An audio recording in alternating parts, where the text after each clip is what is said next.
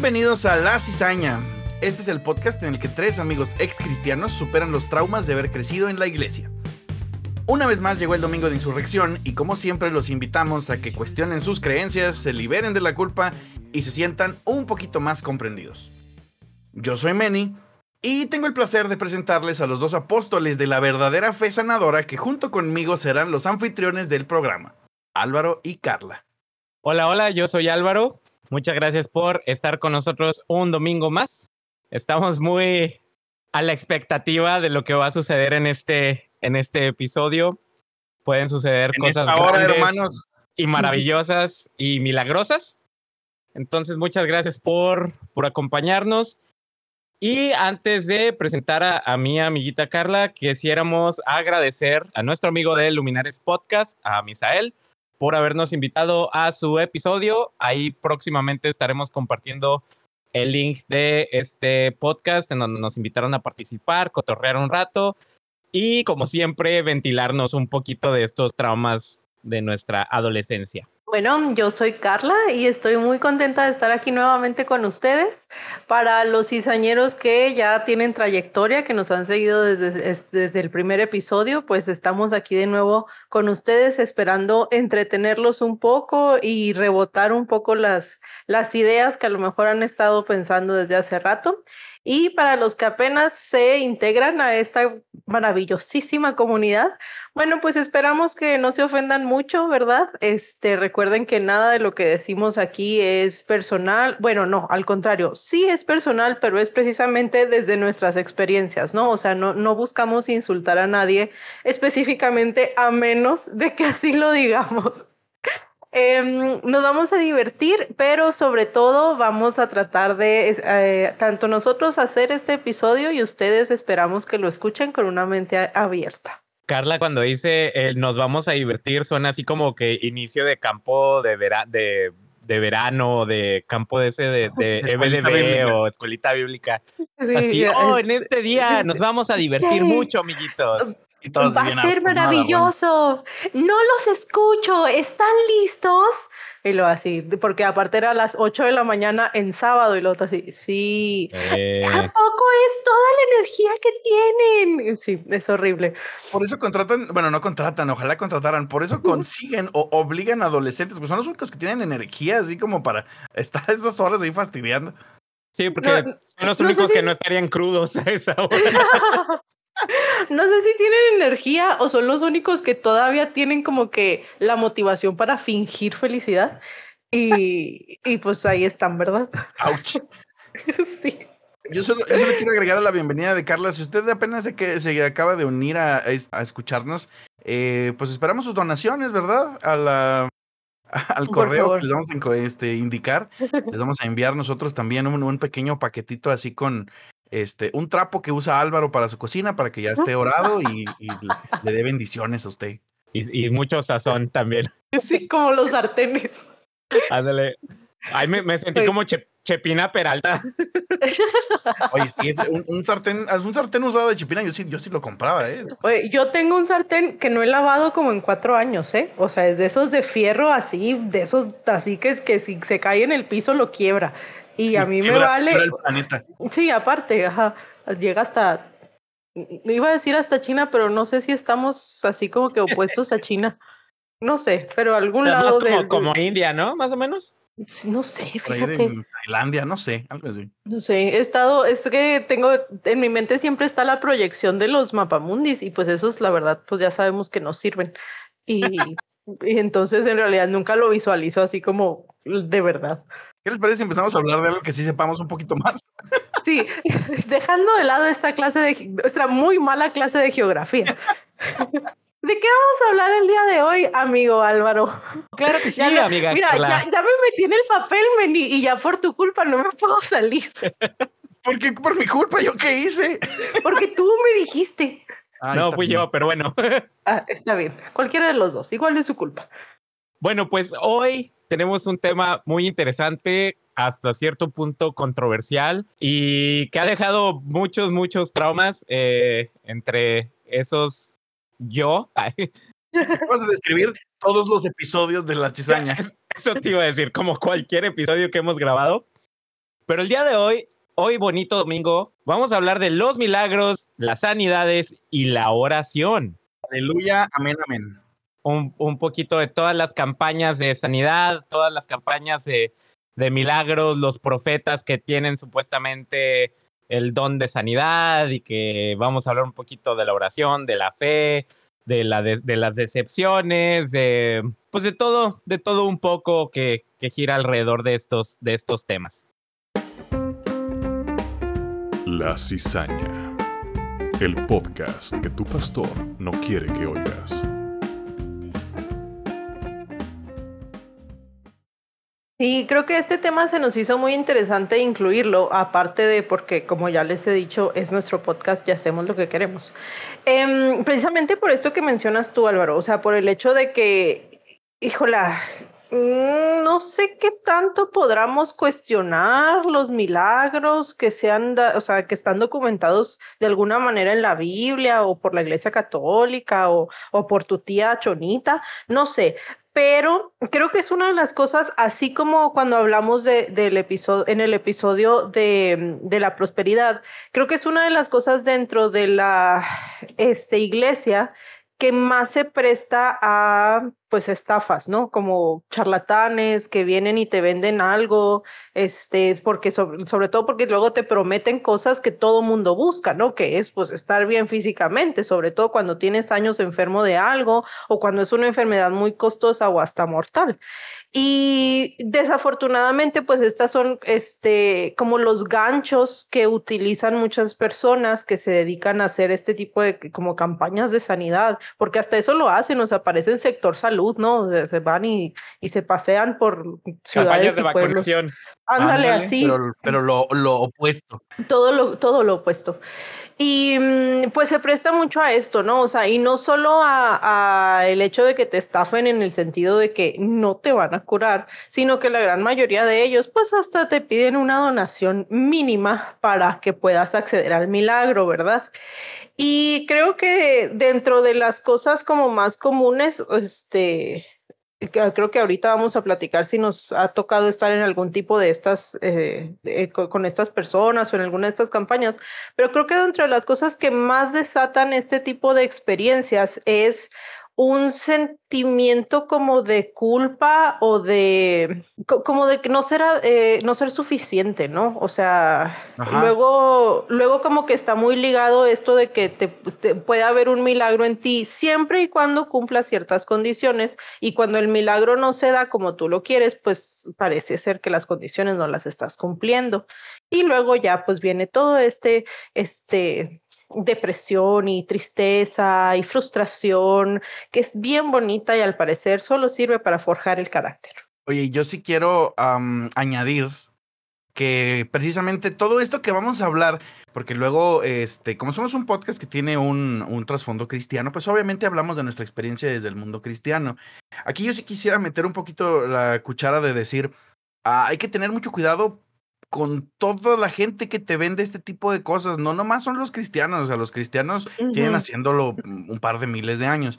Pero también la otra gente que te vende, las, toda la gente que te vibra alto y que te vende el cristal no sé qué y no sé qué cuántas cosas. Apenas te iba a decir eso. Súper susceptibles a, a, exactamente, a todo eso, porque todos, sean cristianos o no, estamos buscando esto que decías tú, Carla, que es estar, este, pues, eh, con salud, ¿no? Y pues es eh, charlatanes y gente sin escrúpulos y gente culera hay en todas las religiones, entonces aguas. Mucho ojo. Cuéntaselo a quien más confianza le tengas. Sí, güey, no manches, porque luego volvemos, como dices, o sea, estamos muy acostumbrados a escuchar esto y luego muchas veces hasta hasta ridículos nos vemos en el sentido de que tenemos como que esta superioridad moral, ¿no? De, ay, qué ridículo, ese que cree que el cuarzo le va a curar el, la, de, a, presión alta y luego de todas formas vas y no sé, te mojas las manos en la fuente de agua bendita y crees que ya eso lo va a hacer o te traen Exacto. sal de arena y agua del mar muerto o del mar de Galilea, güey, aparte es peor porque aparte está súper contaminado y es así como que no, sí, mira, ponte esto en la sien y Sí, oye, ay, de perdida no. el, el, barro del mar muerto sí te, sí te exfolia. Sí, ese sí, es muy bueno. Sirve. Es muy bueno para la piel. No te va a curar el cáncer, pero la piel la va a dejar lisita. Ahora, eh, yo creo que por una parte, eh, al menos en lo personal, puede que, que uno siga creyendo en lo sobrenatural, lo metafísico, como quieran. No, no nos vamos tanto a referir de que si existe o no existe, sino vamos a hablar un poquito como de la manipulación, del torcer la Biblia, del torcer los sentimientos de las personas para que eh, saquen un beneficio propio. Entonces, antes de que se afusquen y empiecen a decir, ah, estos herejes o es que a mí me pasó, lo que sea, repetimos, vamos a hablar de la experiencia personal propia de uno, de cada uno de nosotros, valiendo la rebusnancia. ¿Propia tuya de ti? Mía de mí, exactamente. De mi Eh, propiedad. Y no, que- queremos que- dejar muy en claro que pues no nos vamos, no nos estamos burlando de eh, una creencia en específica, sino eh, vamos a hacer ver y vamos a platicar de, eh, de esto, de los charlatanes, de la manipulación, etcétera, etcétera, etcétera. Sí, porque al final, y eso sí es, es algo indudable, ¿no? O sea, el poder de, de la mente sobre el beneficio eh, eh, de algún tratamiento médico, o sea, el hecho de que tu actitud y, que tú creas que te vas a sanar y cuántos casos no hay documentados de pacientes con enfermedades terminales que, que, que el, solo hecho de querer seguir viviendo te mantiene ahí, ¿no? Eso ahí está y sí es, y el efecto placebo también existe, y o sea, no, no, no, no, no nos vamos a clavar en eso. Es precisamente en el que venga una persona externa a decir que porque te toca, que porque te escupe, que porque te pasa un trapo por encima o un huevo, ya te está curando, ¿no? Y qué bueno que lo dijiste en ese orden. bueno, eh, Neni, ¿tienes ahí por algo, por ahí, por ahí, hablando de, de pasarse? No, no, no, Hablando, por de, ahí no. hablando, hablando de pasar, de pasar cosas. Hablando de esas cosas que se pasan la gente. bueno. ¿Tienes eh, alguna experiencia por ahí? Sí, sí, sí, definitivamente. em, les quiero platicar una, una experiencia que mm, me dejó. Esta no fue tanto de, de- trauma, obviamente sí hay otras cosas más, este, ahora sí que, yo sé que estamos acostumbrados a presentarles trauma y a que se burlen de nosotros, este, queridos cizañeros, este, gracias por participar en este espectáculo de, la pena ajena, pero en esta ocasión fue algo que más bien como que yo nunca terminé de entender hasta, digamos que, hace como dos semanas. Este, y este es como el, el trailer de lo que vamos a platicar más al rato, porque eh, resulta que yo estuve una vez en una campaña, em, una campaña de sanación, ¿no? Una campaña de sanidad. Que yo me acuerdo, eh, este, que fue como en un auditorio, no me acuerdo si fue en el auditorio municipal o algo así, pero en una iglesia juntaron, ya no me acuerdo ni quién era el mono que andaba ahí titular, o sea, quién era el, sanador ahí en, este, en cuestión. Pero había un mono, ¿no? Un sujeto que oraba por ti y se abalaba, arrabachaba y te curaba cosas. Entonces, yo me acuerdo que más bien eh, iba como parte del staff. No me acuerdo, Álvaro, si era de la iglesia a la que íbamos al principio, pero es posible todo el, este. En fin. Casi creo ahí. que sí, y casi creo que ya sé de quién estás hablando. Ah, ok, si me iluminas ahorita, este, te lo agradeceré un chorro, porque Va. no me acuerdo. Lo que sí me acuerdo es que iba como staff, o sea, no iba como gente buscando el milagro, sino iba como gente, este, ahí, eh, pues yo era un chavito ahí de la iglesia que lo pusieron ahí a, a hacer cosas, ¿no? Este, como siempre, ¿no? A Ibas como, sangrar. como carne de cañón. Carne de cañón, exacto, a sangrar voluntarios.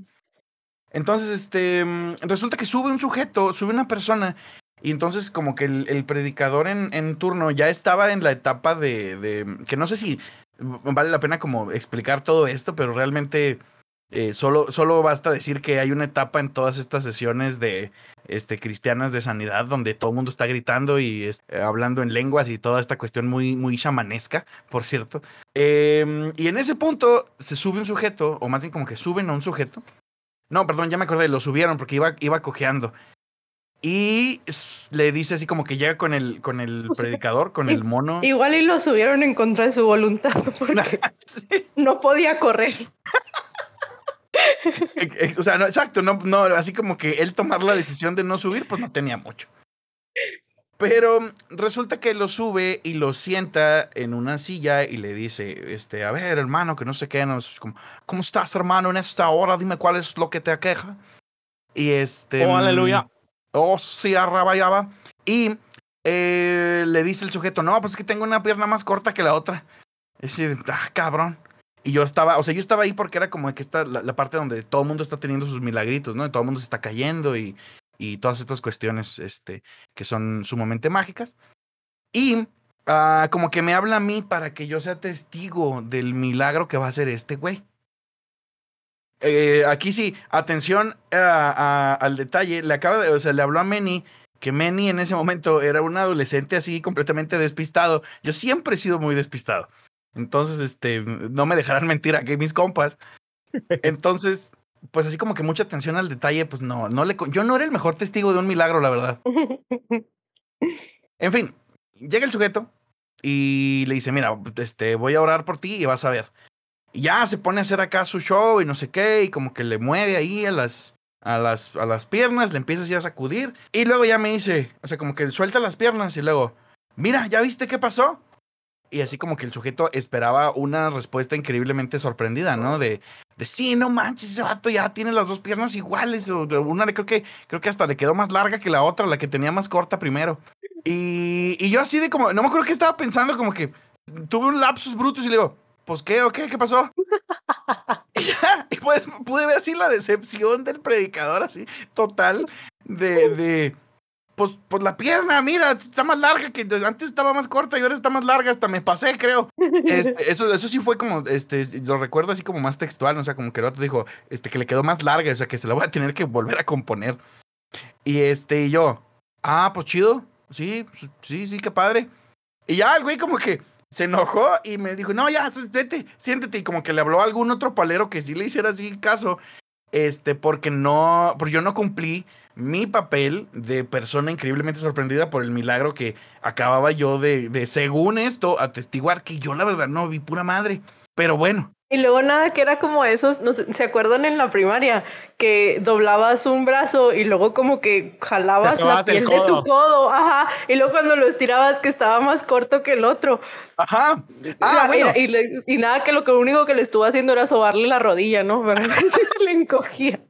Oye, pues sí, te digo que esa me pasó algo bien curioso porque esa cosa se había quedado en mi subconsciente hasta hace poquito que leí un libro que luego al rato este, voy a platicar un poquito más acerca de él aquí en el episodio, pero donde explican cómo funciona ese truco. Y así, Ah. así leí un capítulo y dije, ah, no mames, o sea, este- esto fue lo que pasó y ya, pues el, el truco más viejo, la versión más fácil es que eh, son zapatos que no orman de la manera correcta, entonces lo Mm. pegas uno contra el otro y luego ya después, o sea, como que uno pegas la suela del pie contra el pie y el otro lo sacas como si lo quisieras zafar, pero sin zafar el zapato. Entonces, cuando pones las piernas paralelas, uno se ve más salido que el otro. Y entonces, pues ahí le haces ahí el, el shabaraba y mientras eso, nada más acomodas el zapato y ya se ve así como, wow, creció dos centímetros el pie. Ya, ya, ya. Oye, eso Sí, está por- como, como, no sé si se acuerdan de un programa, El Mago Enmascarado o algo así se llamaba, donde Sí. salía, donde sacaba este y revelaba los secretos de, lo, de, lo- de las ilusiones ópticas, ¿no? Así Sí, debería salir un de la libro. magia, ¿no? Ujú. Ajá, debería salir así un libro como el, este, Los secretos del, del apóstol o del milagro o algo así. Pues haz, haz de cuenta, eh, o sea, al, al rato les platico ahí unas cosas, pero este libro sí me encantó porque haz de cuenta, los secretos de la magia de los predicadores. ¡Boom! Oye, porque aparte todo el tiempo que estuviste contando la anécdota, yo solo me podía imaginar, ¿se acuerdan la película de El ilusionista? La de Edward Norton. Claro. Y, y que tenía así trucos como que bien, o sea, que parecían muy reales, pero en realidad, o sea, era- solo eran trucos muy complicados y que todo el mundo lo creía, lo que lo creía así como hereje, chamán, raro, brujo, porque hacía esta magia, ¿no? Y así, básicamente, o sea, al final todo se vuelve un juego de espejos. La bronca es que, de hecho, como bien lo dijiste, o sea, si tú le quitaras el, el nada más la etiqueta de cristiano y pusieras como cualquier otra, este, o sea, comparte un montón de características este tipo de ceremonias con otras religiones más antiguas. Así es. Sí, y sobre todo la, la, el misticismo, ¿no? Que se le, que se le atribuye a este tipo, específicamente a este tipo de, como dijiste tú, de ceremonias, de actos o de servicios. O sea, porque tú puedes tener un servicio normal, así en, en tu iglesia, lo que asistes o lo que sea, pero el día que va a haber sanación, o, sanidades o milagros, porque aparte hasta lo anuncian. No sé si tenga que ver con el día del mes, con el ciclo de la luna, o si Dios les habla así como, como a Don Gille y les dice, hoy va a haber este, milagros de sanidad. O sea, aparte cuando anuncian este tipo de cosas, se, se torna así con una aura, un aura de super misticismo todo, o sea, hasta la música es diferente, creo que hasta le dimean allá la luz para que esté más bajita.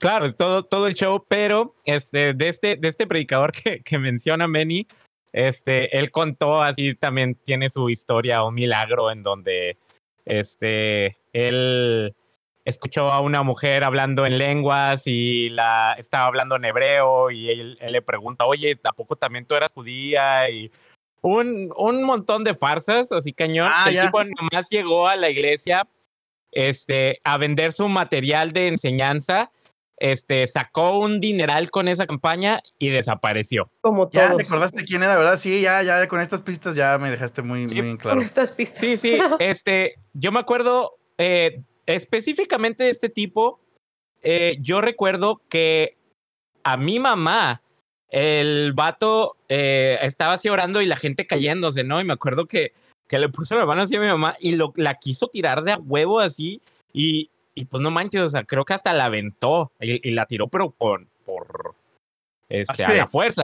O sea, no te vas a caer por el espíritu, pues ahora te vas a caer así pa' putazos, órale. Sí, ándale. Entonces, este, pues sí, es ese tipo de gente que, ay, no, neta, eh, ya, este, como, como hemos dicho, recuerdo desbloqueado. Este, me acuerdo. Trauma, trauma desbloqueado. No, no, no, es la anécdota que iba a contar, pero así rápidamente me acordé de una vez un congreso de jóvenes en una cierta iglesia muy, muy grande, de las más, la más grande, yo creo que de, de ahí de Chihuahua, antes de que fuera la más grande. Y fue un evento así de jóvenes, tocamos la banda donde yo estaba. Y me acuerdo que un tipo más, para, más patarato que la fregada, según él acá tirando todo mundo y yo me acuerdo de un testimonio de un, de un tipo que había dicho que este, él veía cómo, cómo tiraban a, todos los este, congregantes y que él puso un pie detrás del otro como para poder, que no, o sea, que no le tirara la fuerza. Y según su testimonio, él se cayó antes de que llegaran a orar por él, ¿no? Entonces yo me acordé de eso en ese instante y me puse así, o sea, a la, a la defensiva, ¿no? Me, me cuadré como si fuera a boxear. Y llega el tipo y empieza a orar, a gritar y al sabrabrá. Y me acuerdo que me quería empujar y así de, de a huevo, así a fuerzas, queriendo aventarme hasta que le quité la mano y le dije, vato, ya. Y se enojó, o sea, se super mega enojó y se fue.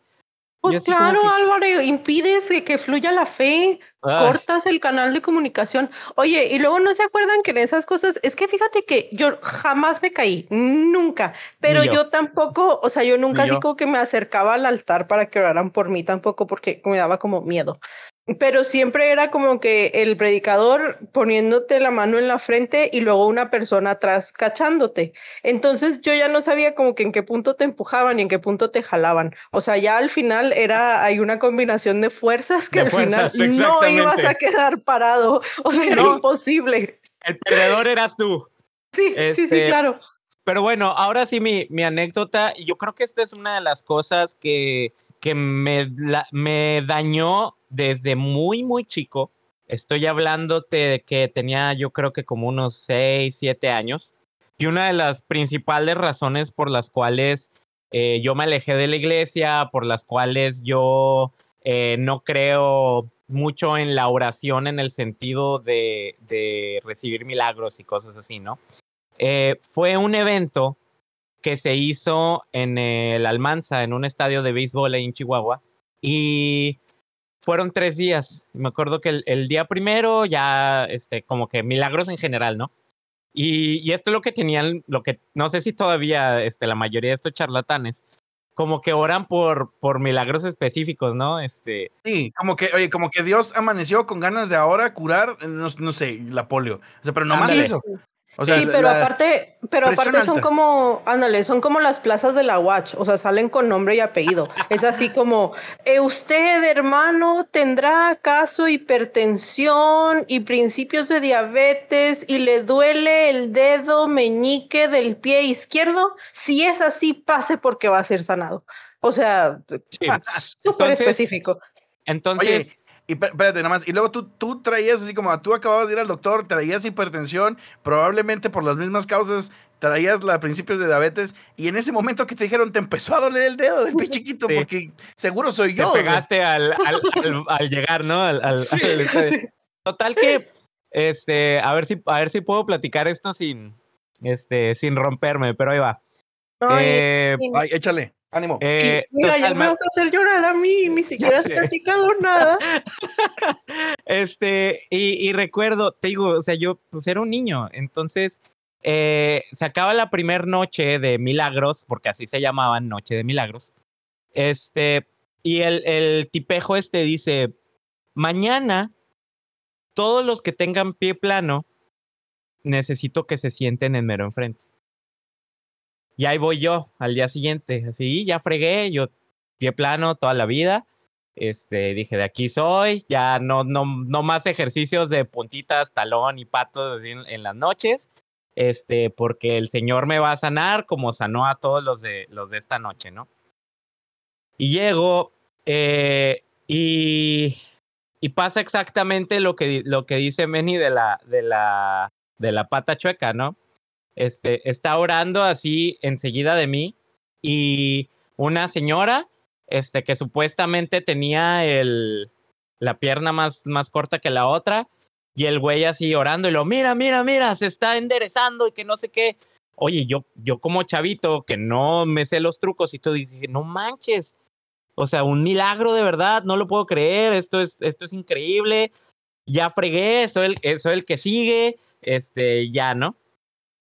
Y recuerdo que este, empezó a decir, ahora sí, los de pie plano, acérquense y bla, bla, bla. Pues ahí está Alvarito de 6, 7 años.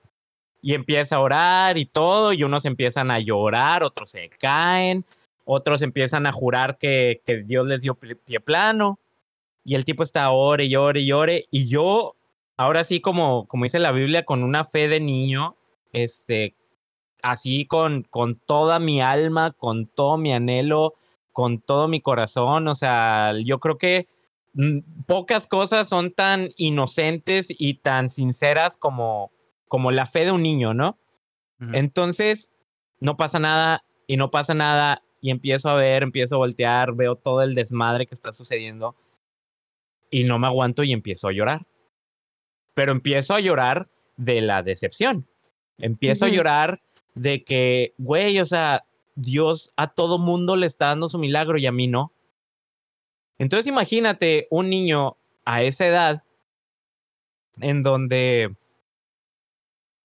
pues tienes ese deseo, ¿no? Ese, ese anhelo, esa eh, eh, necesidad de que se te cumpla el milagro y, y no pasa nada, no pasa nada. Recuerdo que, que llegó mi mamá y me vio llorando. Yo no sé si, si pensó de que, ah, no manches, o sea, ya lo tocó el señor y lo que sea. Pero cuando me ve la cara, o sea, ella identificó que yo no estaba bien Ajá. y me tuvieron que sacar. O sea, porque yo Ay. estaba, este, pues inconsolable, ¿no? Y, y, Ujú. y fíjate que esta situación yo la cargué y la sigo cargando por años, en donde yo decía, es que ¿por qué a los demás sí y a mí no? Y de ahí eso eh, lo seguí cargando hasta el punto de que, no sé, en, en, la, en el grupo de jóvenes, en este retiro que tuve de seis meses, cuando alguien llegaba, decía, es que Dios me habló y me dijo esto y me dijo aquello. Y yo, ¿por qué a ellos sí y a mí no?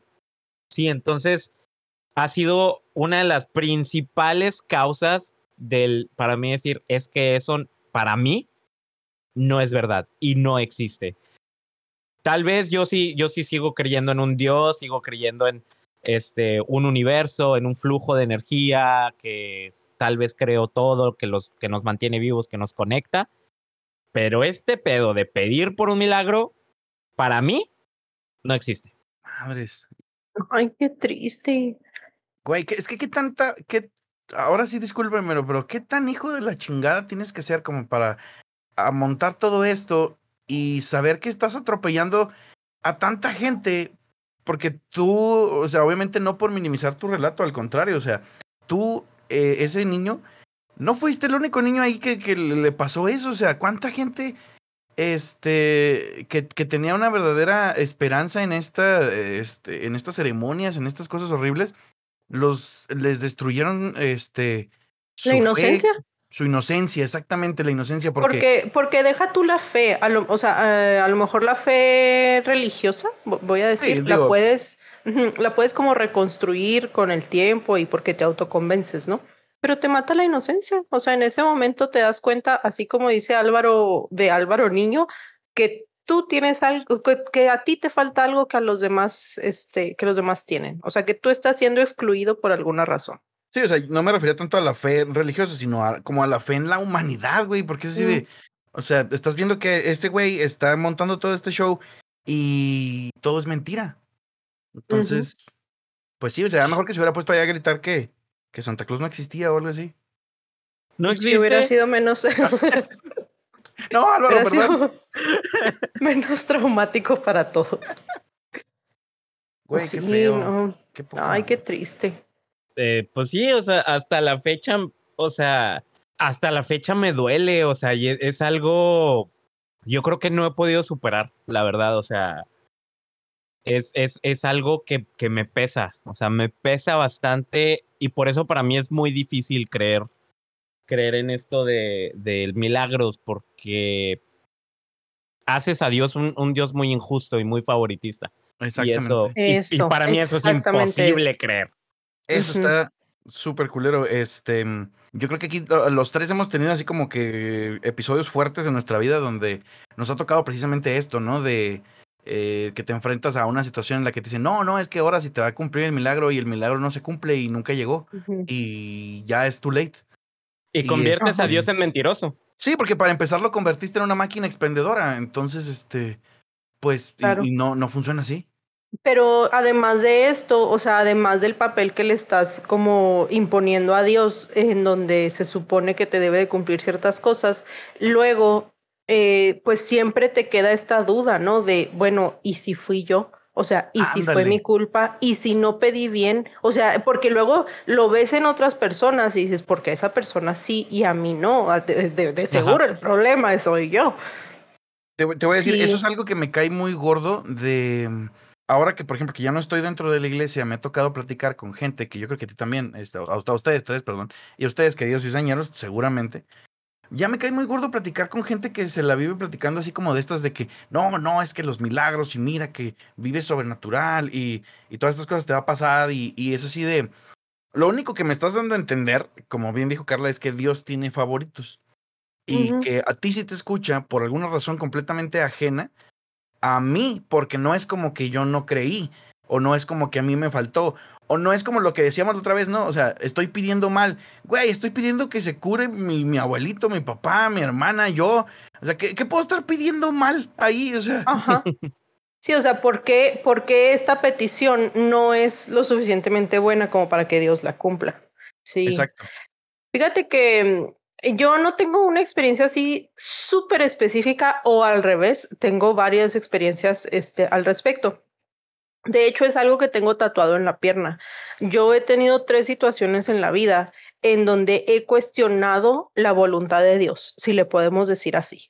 O sea, tres situaciones bien específicas en donde yo pedí, clamé, me postré, me entregué, prometí, eh, lloré, puse en manos de, hubo oración generalizada en el grupo de oración de las señoras de la iglesia, que aparte es el grupo de oración más poderoso que puede existir. Y Sí, aún así... si ellas no te cumplen, si ellas no te cumplen, le devolvemos su dinero. Básicamente. Y aún así, no, no se logró. O sea, nunca sucedió lo que yo tan fervientemente estuve pidiendo, ¿no? La primera de esas situaciones, eh, pues la- creo que la gran mayoría de los que me conocen sabe, pero durante mm, un tiempo nosotros vivimos en Estados Unidos y por alguna razón laboral de mi mamá tuvimos que regresar a México. Y cuando intentamos regresarnos a Estados Unidos, pues resulta que ya no pudimos, ¿verdad? Este, se complicaron ahí los trámites legales y un viaje que iba a ser de una semana solamente para cumplir con un requisito se volvió de 16 años. Aquí seguimos presentes, ¿verdad? Entonces, em, pues en ese momento fue, pues para nosotros fue algo súper frustrante como familia. O sea, imagínate que vienes por una semana de vacaciones y luego que te dicen que ya no te puedes regresar y que no sabes cuándo te vas a poder regresar toda tu vida, todas tus cosas, tu casa, tu, todas tus pertenencias, que al final yo sé que son pertenencias y son cosas y no pasa nada, pero oye, libros, fotos, regalos, toda tu, o sea, toda tu vida hasta ese momento se pierde. Y la gente, ¿no? También amigos, los planes que tenías a futuro, o sea, planes de escuelas, planes de trabajo, planes pues de seguirte superando, ¿no? Como persona, todo, todo, todo se, se pierde. Y mm, y aparte es como, o sea, te digo que en ese momento yo estaba muchísimo más chica, creo que tenía exactamente 14 años.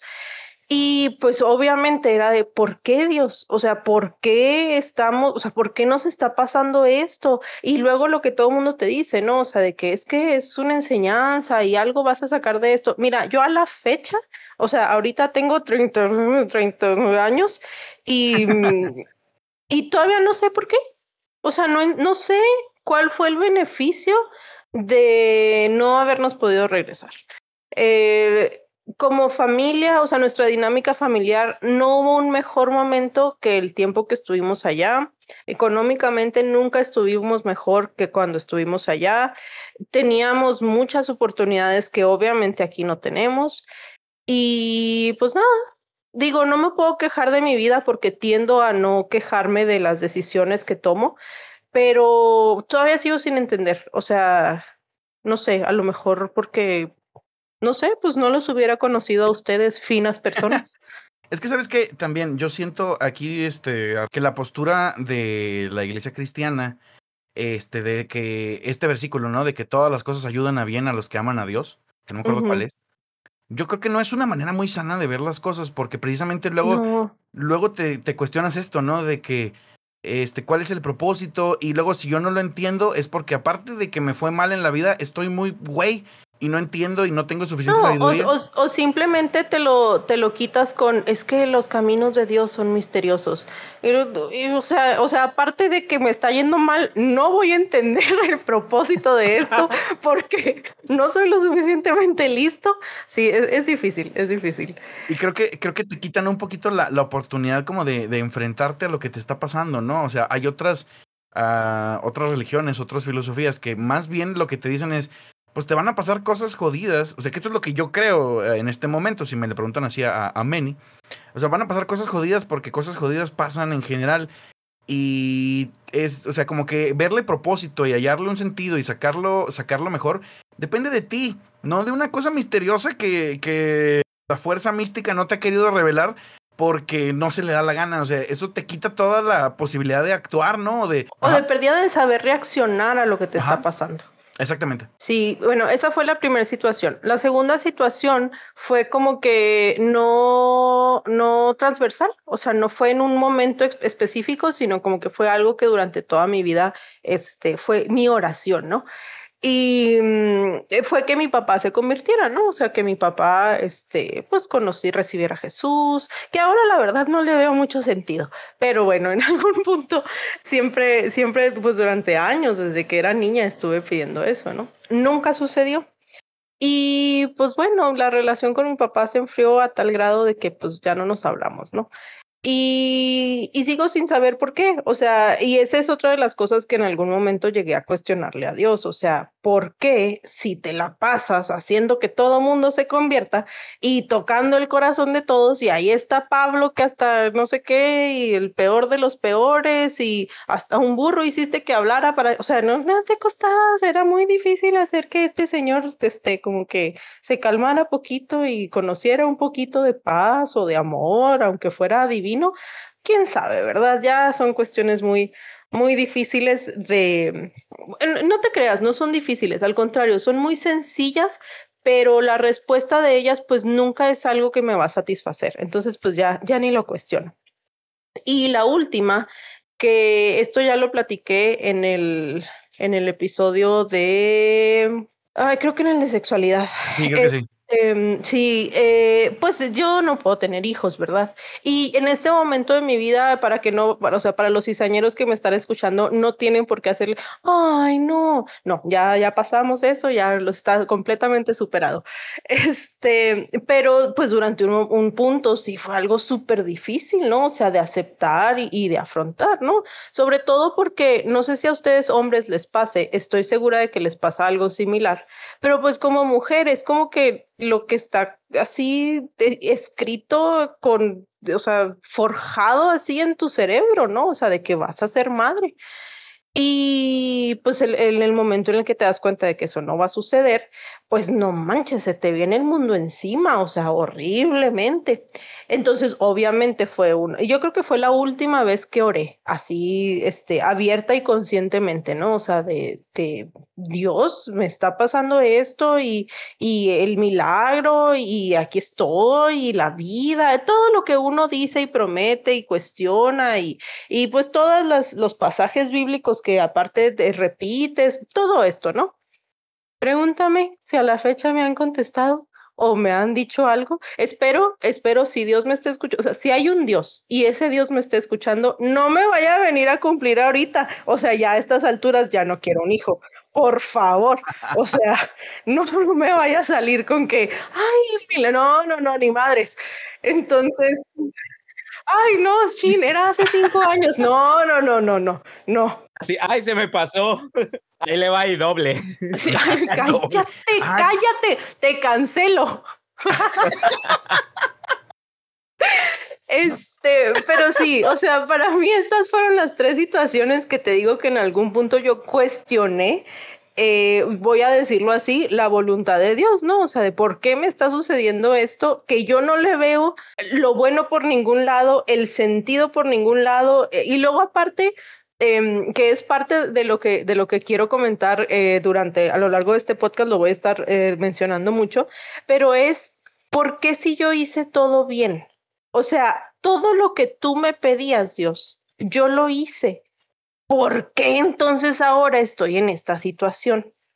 Entonces, pues sí, básicamente esa es mi triste y bella historia. Como dijo Ned Flanders, ¿no? Que le dice, Señor, si yo he hecho todas las cosas de la Biblia, inclusive las que se contradicen unas a las otras. casi, casi, o sea, así. Ay, nunca pensé que me fuera a sentir tan identificada con Ned. Y sí, sí, sí, es, es, es to, toda, esta, toda esta cosa que te enseñan, ¿no? De que, o sea, te dañan más enseñándote que debes portarte bien para que Dios te haga caso. O sea, esa es una de las cosas más dañinas que te enseñan en la iglesia. Porque al, al final nos dejan todos madreados, así como, como estás platicando. Sí, y luego aparte, pues deja uno de disfrutar un chorro de cosas por estarse portando bien. Eso es muy injusto. Oye, yo me acuerdo que había un punto en el que este pensamiento mágico para mí obraba como al revés. Y decía, ah, es que si me fue mal. O sea, es bien kármico este asunto. O sea, sí. los cristianos creen más en el karma que los budistas, yo creo, a este punto. Porque mmm, yo sí pensaba, ah, es que sabes qué, como decíamos la otra vez, no, híjole, es que vi, vi pornografía en la semana, entonces por eso reprobé este, esta prueba del, de un examen, ¿no? Y así de. No, por eso no te sale la canción en la batería. Por eso no. Ay, Snip, Snip. Chiste local. Ese... Escuchen el episodio 4 si no lo entendieron. Y pues vives todo traumado y acomplejado porque aparte de que estás todo, todo menso, pues este, es tu culpa que estés así. Sí, pues al final es esto, ¿no? O sea, que, que mucho de esto, eh, o sea, mucho del hecho de que los milagros no se cumplan como tú esperas que se cumplan, de, termina derivando en culpa. O sea, te hace sentir culpable de una u otra manera. Sí, y yo creo que podemos hablar un poquito de lo que, lo que presenta la iglesia. ¿Cómo se maneja? ¿Cómo lo, lo, lo mueven? ¿Cuál es la finalidad? Eh, y pues tocar un poquito también de lo que es como la, la voluntad de Dios, ¿no? Este, de que no es que Dios trajo a esta persona en el momento indicado y Dios orquestó todo esto y Dios me dio una casa, Dios me dio el milagro, Dios me dio así tal cosa. Entonces, ¿cómo, cómo la iglesia pues presenta, ¿no? El, el, o manipula o maneja todo esto de los, de los milagros y pues podemos ver un montón, pero sí un montononal de, de versículos y en, en muchos, muchos de estos es Jesús, ¿no? Hablando este, que claro que pues si Jesús fue quien realmente dice que fue y dicen que fue, pues claro que para él estaba pelada decir todo esto, ¿no? Pero este, mucho, mucho de Jesús es como que el que cree, o sea, si crees por tu fe, etcétera, etcétera, vas a ser sanado. Este, Lucas 1.37 dice, porque para Dios no hay nada imposible. Eh, lo que es imposible para los hombres es posible para Dios. Y, habla mucho de lo, lo, que es posible e imposible. Y ya de ahí, pues eh, eh, se habla mucho de, de, la fe, la creencia, como dicen, ¿no? De que es que si, si tú crees, va, va, a suceder. al centurión que le dice, pues por tu fe, tu hija, si no me equivoco, ya sanó. A los tipos que, que llevaron a, que abrieron el techo de una casa para echar a su, a su amigo el, el este Sí, que está, estaba postrado. Y... Que ese también Ajá. iba en contra de su voluntad, o sea, correr no podía. De ahí no podía huir. Este, y, y, él dice, no, pues por la fe de ellos es que tú te sanaste. Oye, pero me encanta, perdón, me encanta así como, ¿cómo habrá sido el plan? O sea, de, de estaba, porque el güey estaba en su camita, ¿no? En su catre. Sí. Decía, oye, te vamos a llevar con este vato que anda curando gente. Ah, pues, pues fuga, vamos. Y lo, oye, no manches, está hasta la madre, ¿no? ¿Cómo le hacemos? Y así como, el, el vato así en su camita viendo cómo discuten sus compas, ¿no? Así, no, pues por el techo, sí, ¿no? Por el techo. ¿Y cómo que por el techo? No mames. Pero aparte, o sea, si pones, esa, si, si pones esa situación en cualquier otro contexto que no sea bíblico, el único catalizador que hubiera hecho eso posible es que estuvieran pedos. Sí. O sea, no habría otra, no habría otra manera de que eso se les hubiera ocurrido estando sobrios. Sí, o sea, ¿en, ¿En qué momento puedes llevar a tu amigo paralítico al techo? No sé, no, nosotros tenemos un amigo que es así atrabancado, así que igual, igual sí, sí creo que en ese grupo había uno de esos de güey, pues en el techo. Ah, pues sí. Dicen todos los demás. Ay, no. es, es, el, es el de. ¿Y si hacemos una banda? Sí. Y si llevamos al compa paralítico al techo. Qué hermoso. Ay, no. Fíjate que. Ah, bueno, no sé si tengas como más pasajes que mencionar, Álvaro. Híjole, pues es que hay muchos. Yo creo que, por ejemplo, Mateo 21, 21 es también muy, muy famoso y, y pues hasta una cancioncita hay, hay, por ahí. ¿Cuál es esa? A ver, recuérdame. ¿Cuál es? ¿Cuál es la canción? Cántanos, Álvaro, cántanos. Eh.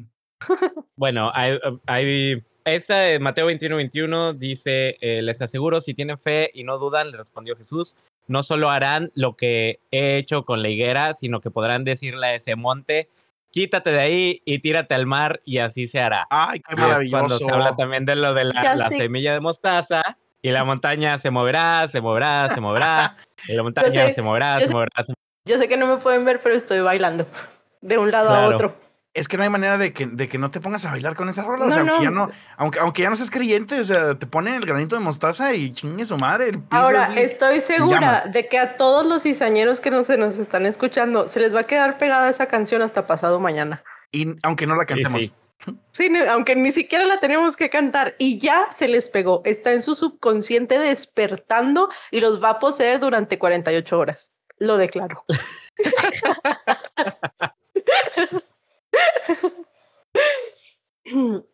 Oye, Álvaro, ¿sabes a mí cuál pasaje o cuál versículo siempre me daba como, eh, no sé si es miedo la palabra, pero sí me, Cosita. sí, cosita, me daba cosita, este, y eso que es del, del Antiguo Testamento, bueno, no, eh, al contrario, porque es del Antiguo Testamento, me daba más miedo.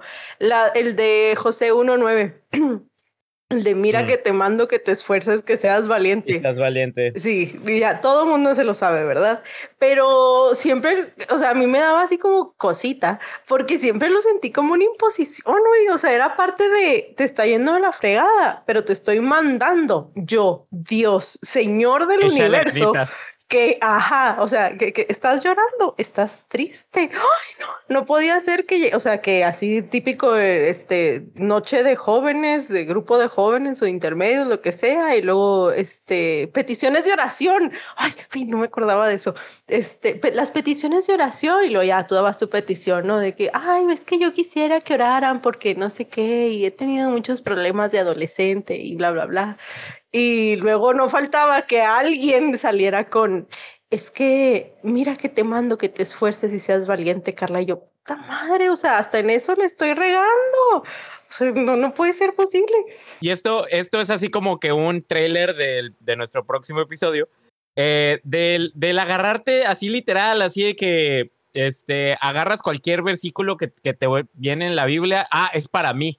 Ah, Dios me manda a decir eso. Cuando te pones a leer, pues en realidad le está diciendo a Josué que va a estar con, él- que va a estar con él y van a, van a la guerra. O sea, están literalmente a punto de conquistar la tierra prometida y Dios le manda a decir eso.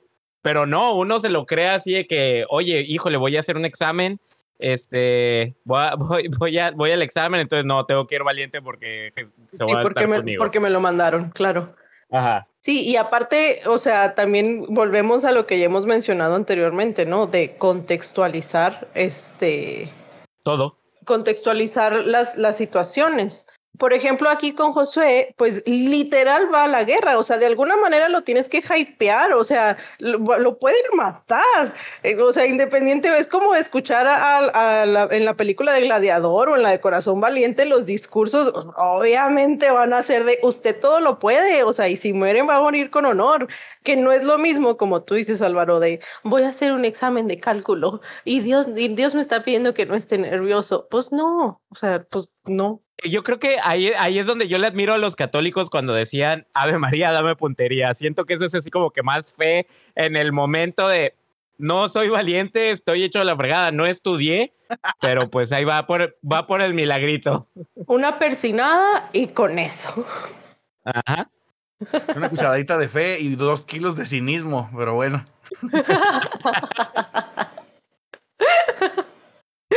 Oye, había, había por ahí un, una- un versículo que de hecho a mí este, me, también como me conflictuaba un poco, que era esta, esta parte donde, donde Jesús, espera, recuerdo donde está aquí, en, en Lucas, en, en el Evangelio de Lucas, la parábola esta de la viuda y el juez injusto, ¿se acuerdan?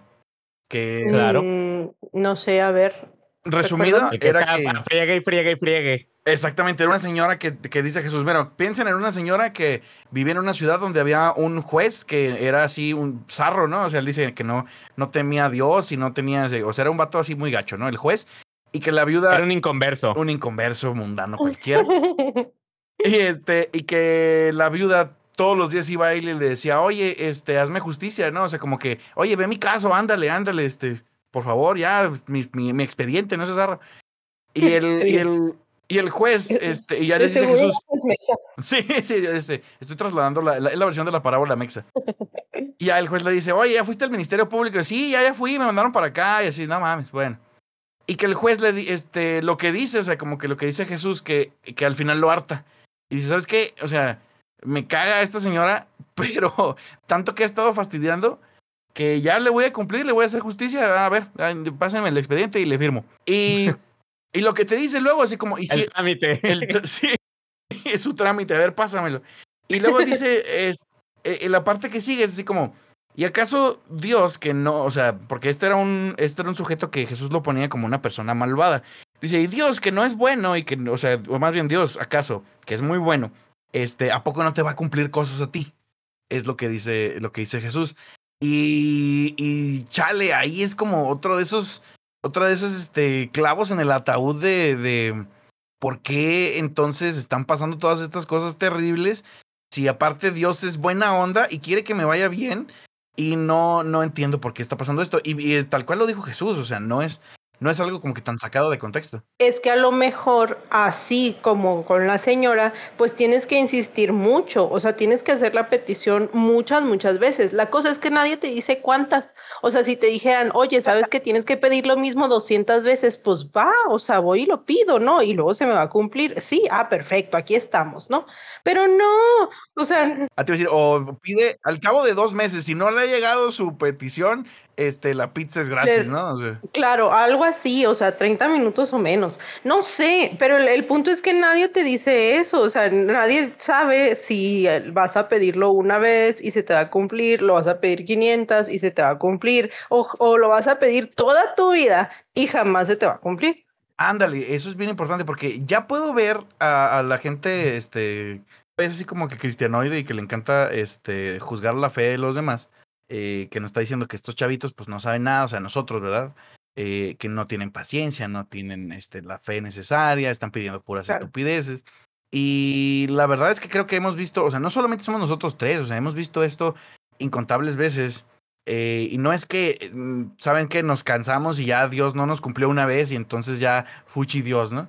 Eh, es, un proceso que cuesta mucho trabajo porque creo que los tres creímos de manera mm, sincera. Sincera, exactamente, y por muchos, muchos años. Entonces, eh, al contrario, o sea, ahorita poder decir esto es porque yo creo que también chocamos muy fuertemente contra una realidad que era muy distinta a la fe que nos inculcaron.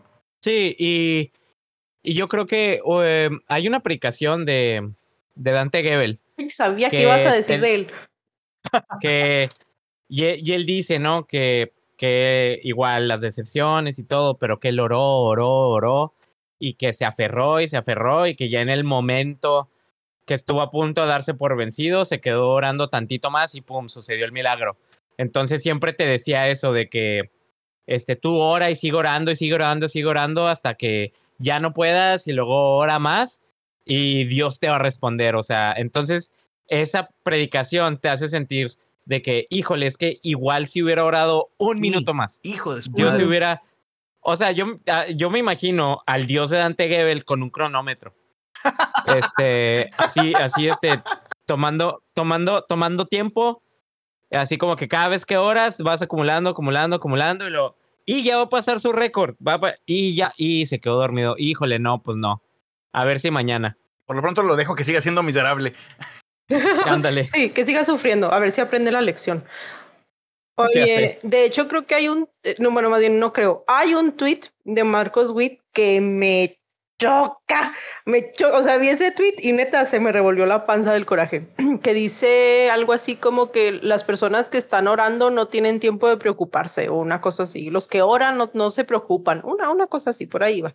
Y me dio un chorro de coraje porque es precisamente esto, o sea, ¿por qué? ¿Por qué no me dejas tener este, estos sentimientos de negativos? O sea, ¿por qué no puedo Em, sentirme eh, mal, porque no me puedo preocupar, porque no me puedo estresar, porque no me puedo sentir fracasada, o sea, ¿por qué si esa es la situación que estoy viviendo? Y, y, al final, o sea, es a mí lo que me frustra y es, es también tiene como que mucho que ver esto que dices con lo de Dante Gebel, de que, o sea, entonces, ¿acaso me sigue faltando algo? O sea, me está faltando algo poquito y esta miseria en la que estoy es culpa mía. Eso es lo que estás diciendo sí, me enoja mucho. Oye, ¿tú quieres platicarlo de lo del, otro versículo, Carla? Sí, en Lucas 8, del 43 al 48, viene también este. Pues no es parábola, es como más bien una de las de la, eh, milagros de Jesús, ¿no? Que es este de la mujer del flujo de sangre. Yo creo que todo el mundo se acuerda, todo el mundo lo hemos escuchado, ¿no? que es muy relevante, distinta al resto de, las anécdotas o las historias de, este, de este tipo, porque aquí Jesús no impuso las manos por, o sea, la mujer fue y lo tocó y, Jesús, hasta, hasta en, la, en, el, en el texto así viene, o sea, dice que Jesús sintió cómo salió poder de él y, y, hasta les pregunta a los que andan por ahí, ¿no? O sea, de que, oigan, pues, ¿quién me tocó? Y luego Pedro, así que, compa, este, pues, te están empujando todo mundo, o sea, todo, todo mundo te tocó. Venimos saliendo del metro, Jesús, o sea, no manches, todos te tocaron. Por todos lados, aparte. Exacto. Pues entonces, y es cuando Jesús dice, no, o sea, no me tocaron de como de contacto, sino alguien este, me tocó de manera que poder eh, salió de mí. Y ya no, pues sale aquí una mujer y le dice que ella fue y que ya le explica su situación y que tenía no sé qué tantos años con flujo de sangre, que ahí me siento bien identificada. Y le dice, Jesús le contesta a la mujer y le dice, hija, tu fe te ha sanado, vete en paz. Y al final, se me hace muy bonito este pasaje porque muestra, eh, o sea, viéndolo desde el punto como que interno de la iglesia, muestra que no necesariamente vas a ver la mano de Dios eh, así bien explícita sobre las cosas, sino que muchas veces pues es lo que tú hagas para conseguirlas, ¿verdad? Hasta ahí está bien. Perfecto, qué bueno que tenga uno que poner de su parte para lograr que las cosas se arreglen o se mejoren. Eh, excelente filosofía. Lo que me molesta de esta es eh, volver al, al, mismo punto que he estado mencionando, o sea, es tu fe te sanó, no yo, o sea, no yo que soy hijo de Dios y que te tengo poder sobre todas las cosas, sobre el cielo, sobre la tierra, sobre el mal y sobre todo lo que está debajo de la tierra. No, no, no, yo no fui, fue tu fe. Porque entonces la responsabilidad de que el milagro suceda no recae sobre la persona que se supone que tiene el don o que tiene el poder. No, no, no. Esa no, o sea, el milagro no viene por ahí, el milagro viene por tu fe.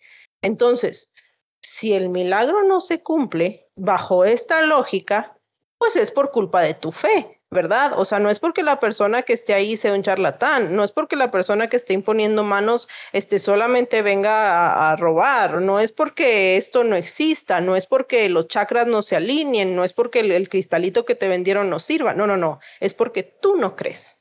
Y eh, para mí creo que es el, mayor problema con este tipo de, de cuestiones, ¿no? O sea, que al final el culpable de que las cosas no sucedan eres tú. De hecho, justamente el, el libro que les quería platicar eh, habla precisamente de esto. O sea, este es uno de los puntos que hace más énfasis que los predicadores nunca pierden. O sea, nunca pierden, como, como bien dijiste, porque siempre es la culpa de, de la fe de la persona. ¿no? no sé si, si, pues, me dejan platicarles un poquito de qué se trata, porque creo que hay puntos que me gustaría comentar con ustedes que como que me dieron así una, una luz interesante a lo que yo había vivido durante mi etapa de cristiano.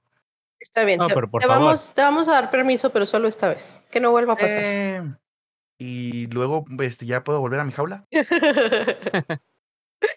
bien, entonces. Bueno, eh, este libro se llama eh, Los Sanadores de la Fe. Es un libro eh, creado por James Randi. Y James Randi tiene una fundación en la cual él ofrece un millón de dólares a la persona que pueda demostrar que tiene poderes sobrenaturales. Él ha dedicado su vida a precisamente como que cazar charlatanes, a demostrar los engaños que hace la gente para aprovecharse de otras personas. Y en el caso de los sanadores, él pone así como cuatro cositas, ¿no? En este libro dice, yo me lancé como que al mundo, él hace esta investigación por allá de los finales de los ochentas, y dice, yo me, yo me lancé al mundo con ganas de encontrar esto, una persona que estuviera viva, que hubiera sido curada de alguna enfermedad, este, que no, que no es de las que se curan solas regularmente, que se haya recuperado como resultado nada más exclusivamente de las acciones de uno de estos este, sanadores de la fe y que tuviera evidencia de cómo estaba antes y cómo estaba después. Simplemente, o sea, que dijeras, ah, bueno, pues yo tenía estos estudios y luego estos otros estudios, pues claramente demuestran que me sané y nunca hice ningún tratamiento, ¿no?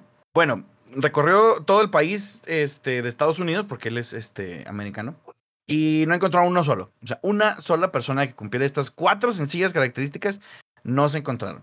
Y lo más triste, que es, este, me remonta mucho al ejemplo que puso Álvaro al principio, es que no solo no encontraba gente, sino que luego uh, tenía entrevistas con estas personas a las que habían sanado en una de estas sesiones así de, de sanación mágica.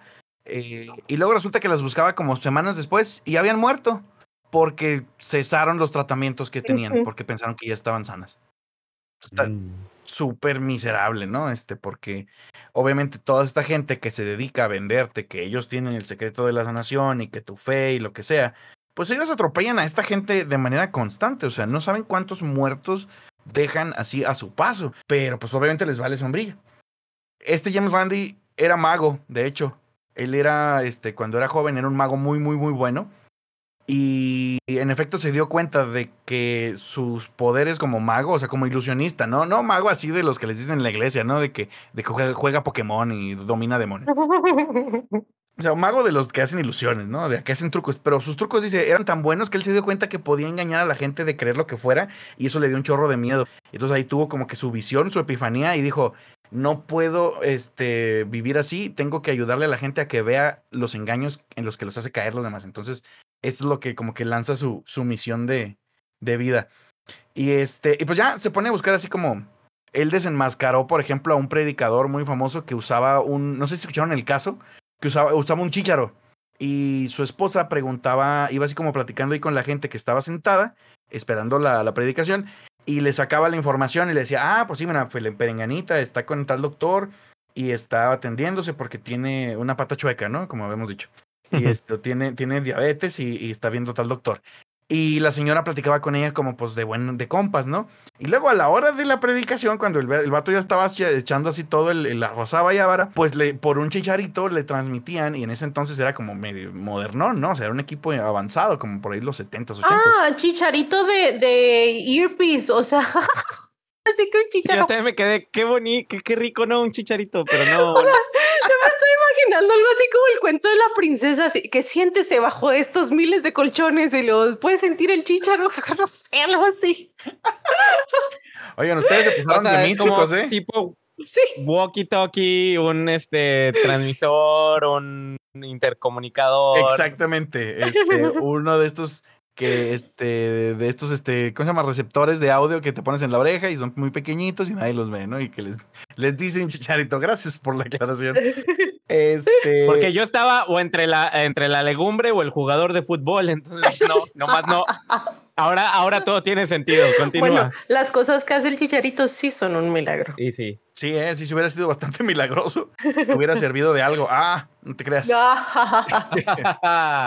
Este, bueno, el punto es que la señora pues le mandaba así como por trans radio transmisión y el vato escuchaba y cuando estaba en la predicación decía, él lo volvía místico, ¿no? Él decía, ah, yo estoy, el Señor me está revelando, porque siempre él decía que Dios le revelaba directamente, ¿no? Y esta clase de cosas la hace todo mundo. Pero este vato como que innovó más, ¿no? Y dijo, ya, eh, Dios me está revelando que hay una señora ahí que se llama no sé qué y tiene su pata chueca y tiene diabetes.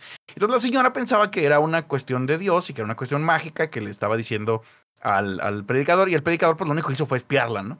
Que ahorita es todavía más fácil porque te metes al Facebook y ya puedes ver a quién, le, quién, quién tiene la pata chueca, ¿no? Y con quién puedes orar. Pero, mm, pues ya, este sujeto se desenmascara así todas estas cosas y habla de un par de, de, de- En el libro presenta varios casos, no se los voy a explicar todos, más bien les recomiendo que lo lean. Se va muy rápido y está así como muy ameno, porque el vato es así como súper sarcástico, entonces recomendado. Faith Healers de James Randi. Pero mm, lo que sí este, comenta en varias cosas es que una cosa que se me hizo bien interesante es esto, que dice que eh, un servicio, o sea, un culto de estos de sanidades, es como una especie de obra teatral mutuamente acordada. Es decir, que no es solamente el, el- el pastor el que está ahí dando el show, sino que las personas, los creyentes, también son parte del show. En el que tienes que participar sin duda ni titubeo porque tienes miedo de romper el hechizo. Que es ahí como que todos están de acuerdo en que si alguien duda, pierde la magia y entonces probablemente ya no vas a recibir tu sanidad. Entonces es como tú estás participando y todo lo que te diga, entonces el vato que está ahí arriba, pues tú le vas a hacer segunda. Porque si no le haces segunda, chance y Dios dice, ah, este vato no tiene fe, entonces no le va a cumplir nada. Mm. O a los demás. O a los demás, exacto. Oye, fíjate, fíjate que para la preparación de este mm, episodio estuve buscando así como, porque luego ya ves que los milagros en la iglesia cristiana eh, al parecer se dan casi todos los días, pero la iglesia católica hace como que más alarde de ellos, o por lo Ajá. menos nos documenta más, no sé. Y estuve leyendo así como que, bueno, eh, algún milagro reciente, porque luego aparte, o sea, si, si se dan tanto, pues ¿por qué nunca nadie nos enteramos de ellos, no? O sea, debería de ser algo muy sonado. Y me puse a leer acerca de una monja que fue hace como eh, relativamente poco, ahí como por el 2008, que mm, eh, también, ¿no? o sea, tenía años en silla de ruedas y con un montón de aparatos porque pues tenía muchos problemas de movilidad y fue a visitar a la Virgen de Lourdes y al parecer después, y esto es como viene el relato, ¿no? O sea, después de visitar a la Virgen cuando regresó al convento, empezó a sentir una, tuvo una sensación como de calidez en todo el cuerpo y escuchó una voz que le decía que se quitara los aparatos y se quitó porque traía así como que corsé y soportes de esos así como para las piernas y todo esto y estaba en silla de ruedas y se quitó todos los aparatos y se pudo parar y pudo caminar, ¿no? Y que tuvo una revisión médica y que resulta que, pues no, o sea, efectivamente está curada y de sus, de sus males. Y por esto se, se considera un milagro, ¿no? Porque fue algo, para que se considere un milagro, eh, bajo los estándares de la Iglesia Católica, tiene que cumplir, creo que son tres cosas. Algo así como que sea instantáneo, o sea, que, que, que la sanación, pues, haya sido instantánea, completa e inexplicable. Algo así. No me acuerdo si son más los requisitos que tiene que cumplir. Este, y ya, pues entonces a, esta monja se le, o sea, se- más bien a la Virgen de Lourdes se le atribuye el milagro de haber sanado a esta monja.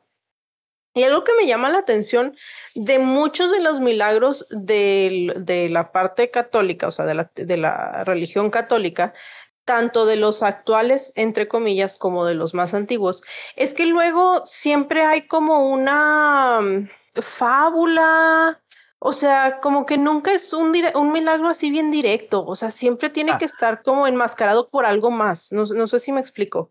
O sea, no es nada más te curé nomás porque sí, no, es te curé porque para que aprendieran los demás que algo, ¿no? O sea, el beneficio del milagro no va a ser individual, básicamente.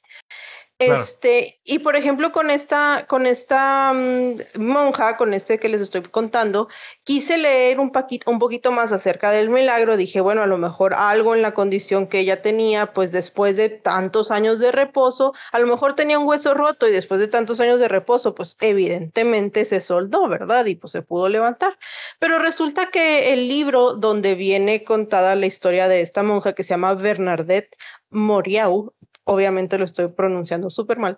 Eh. Este, mm, obviamente este libro pues está a la venta, ¿verdad? Y no quiero pagar los 15 dólares que, cuesta. Entonces, si alguien lo quiere comprar y leer y explicarnos específicamente qué pasó y dónde cabría la duda en el milagro, pues lo hace.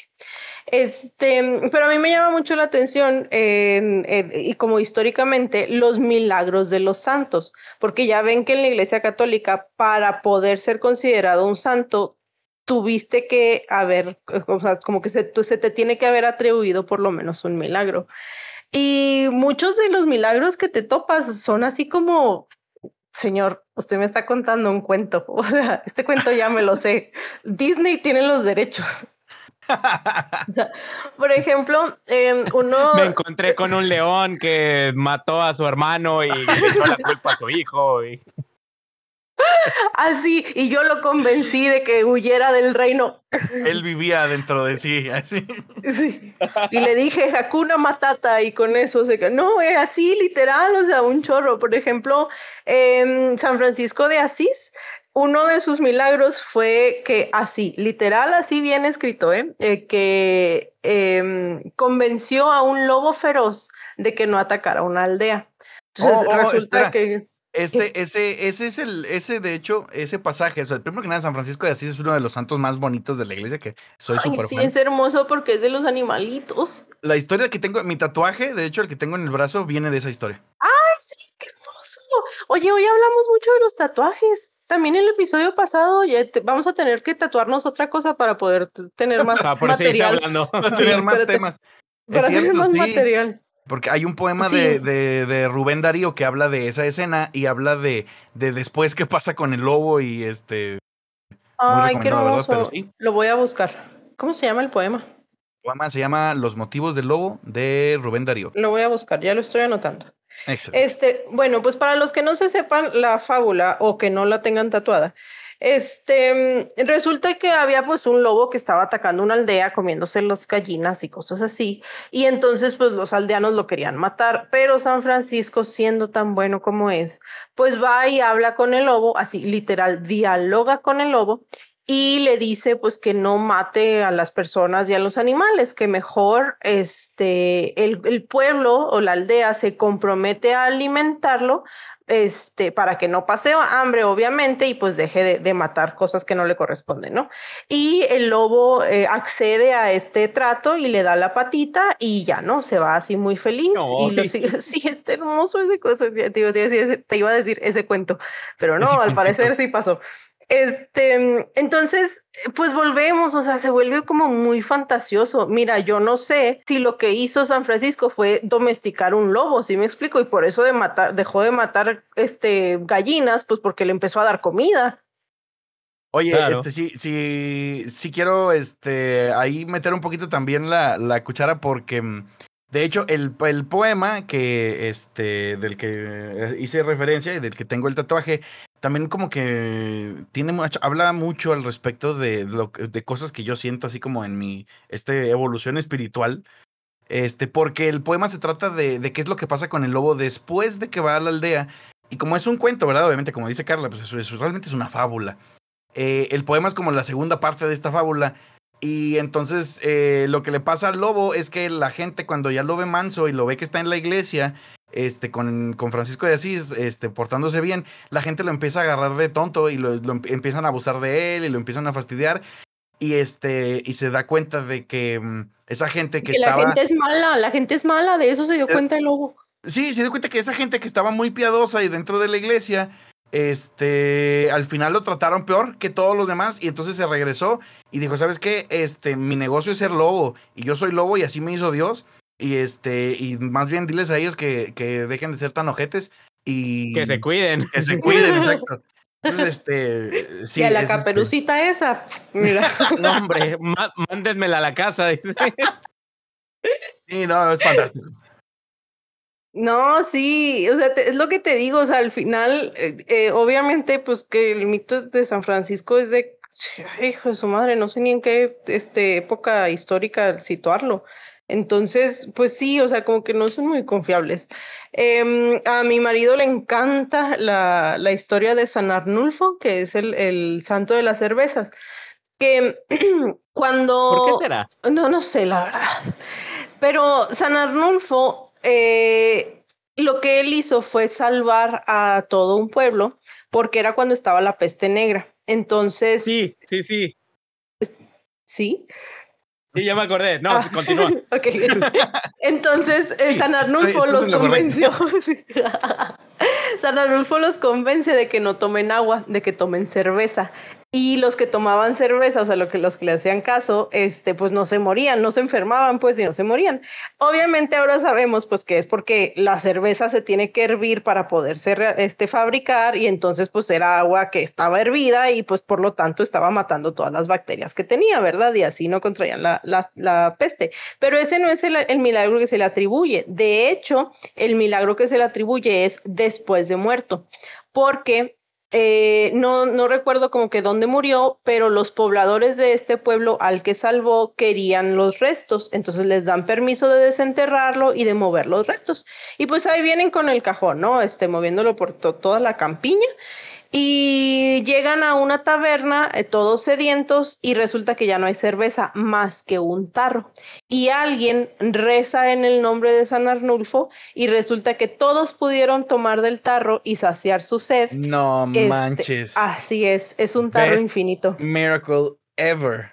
Es el mejor. Bueno, bueno. El, el original fue de Jesús, ¿eh? O sea. oye, fue- oye, es- ese sí pero es- Jesús ese puso... sí es un buen discípulo. O sea, la verdad, no, no, o sea, es que bien dijo Jesús, cosas más grandes que yo harán. Entonces aquí, aquí este se aprovechó, vio el ejemplo de Jesús y dijo, venga, de aquí somos, Team Alcohol. Cero. Team sí, sí, sí, alcohol, Team beer. Sí. Entonces, ese es el milagro que se le atribuye. Entonces, es lo que te digo, mira, yo no pienso poner en tela de juicio el hecho de que San Arnulfo haya sido una persona muy este, inteligente y que haya preferido tomar cerveza en vez de agua. Hasta ahí. Pero el hecho de que haya multiplicado un tarro, pues no sé, o sea, a lo mejor les dieron chévere rebajada, a lo mejor fue algo que contaron porque ya traían golpe de calor, no sé. Pero a lo que voy es de que, o sea, estos como que mm, no hay manera de comprobarlos, vamos. Y lo más interesante de todo, que luego voy a, voy a sonar como los que están en contra de la evolución, ¿no? Pero es que no se ha replicado, o sea, no se ha repetido. Entonces, yo no he visto hasta ahorita un tarro de cerveza interminable. No, es que nos falta, nos falta. ¿cómo dijiste que se llamaba Nos el falta santo para, para rezarle? eh, voy a empezar a dedicar Arnulfo. Arnulfo, Arnulfo. San Arnulfo. Me voy- a empezar a dedicar mi vida a San Arnulfo, oye. Se me hace cerveza Así le voy a poner a mi hijo, dice. Como manda, ¿Y si es niña? Arnulfa. Ay. obvio. Ay, pobrecita, ya la voy a desgraciar para siempre. Oye, No. oye, y cuando me pregunte así después de años de terapia, ¿por qué le puse un nombre tan horrible? Digo, mira, pero tiene cerveza gratis. sí. Se nos cumplió el milagro, dice. Sí, pues al final muchos de los, de los milagros de los santos católicos son así como un poquito cuestionables. Poquito, Son más ¿eh? fábula, son más fábula que. Son que más fábula, sí. Spoiler alert, como el resto de la Biblia. Por ejemplo, me topé también uno de los milagros de San Antonio de Padua. Y resulta que me encanta porque eh, así empieza la historia. Eh, resulta que va un joven a confesarse con él y le dice que se enojó con su mamá por alguna razón y que la pateó. Y, y San Antonio, le, bueno, en ese, Sí, así. en ese momento no era San, era solo Fray Antonio. Le dice, sí, solo el, el, Tony. Entonces el Tony le contesta, ah, pues a aquel que patea a su mamá debería de, de serle cortado el pie. Y pues sí, ¿no? O sea, es, ¿por qué pateas a tu mamá? O sea, pues no manches. O sea, era un regaño, ¿no? Entonces el, el chavito este se, se, entristece tanto con el regaño de San Antonio, ah, perdón, del Tony, Que, va a, sí, que va a su casa y se corta el pie. Entonces, claro, entonces, muy literal. Ese, Tony era bien convincente, no mames. Sí, aparte. Este, entonces, este, va a su casa y se corta el pie y le hablan al Tony de que, pues, que está ya el chavalo con el pie cortado. Entonces, el milagro es que llega eh, San Antonio y le pega el pie y se vuelve a, fusionar y ya el, el, matito se levanta y salta y baila, ¿no? De felicidad. Ajá. Pero volvemos, o sea, pues médicamente eso es como muy posible. O sea, a lo mejor no tenía el pie completamente cercenado. Si te pueden volver a pegar un dedo, o sea, pues a lo mejor un pedacillo de pie que te haya faltado, pues también te lo vuelven a pegar. No sé.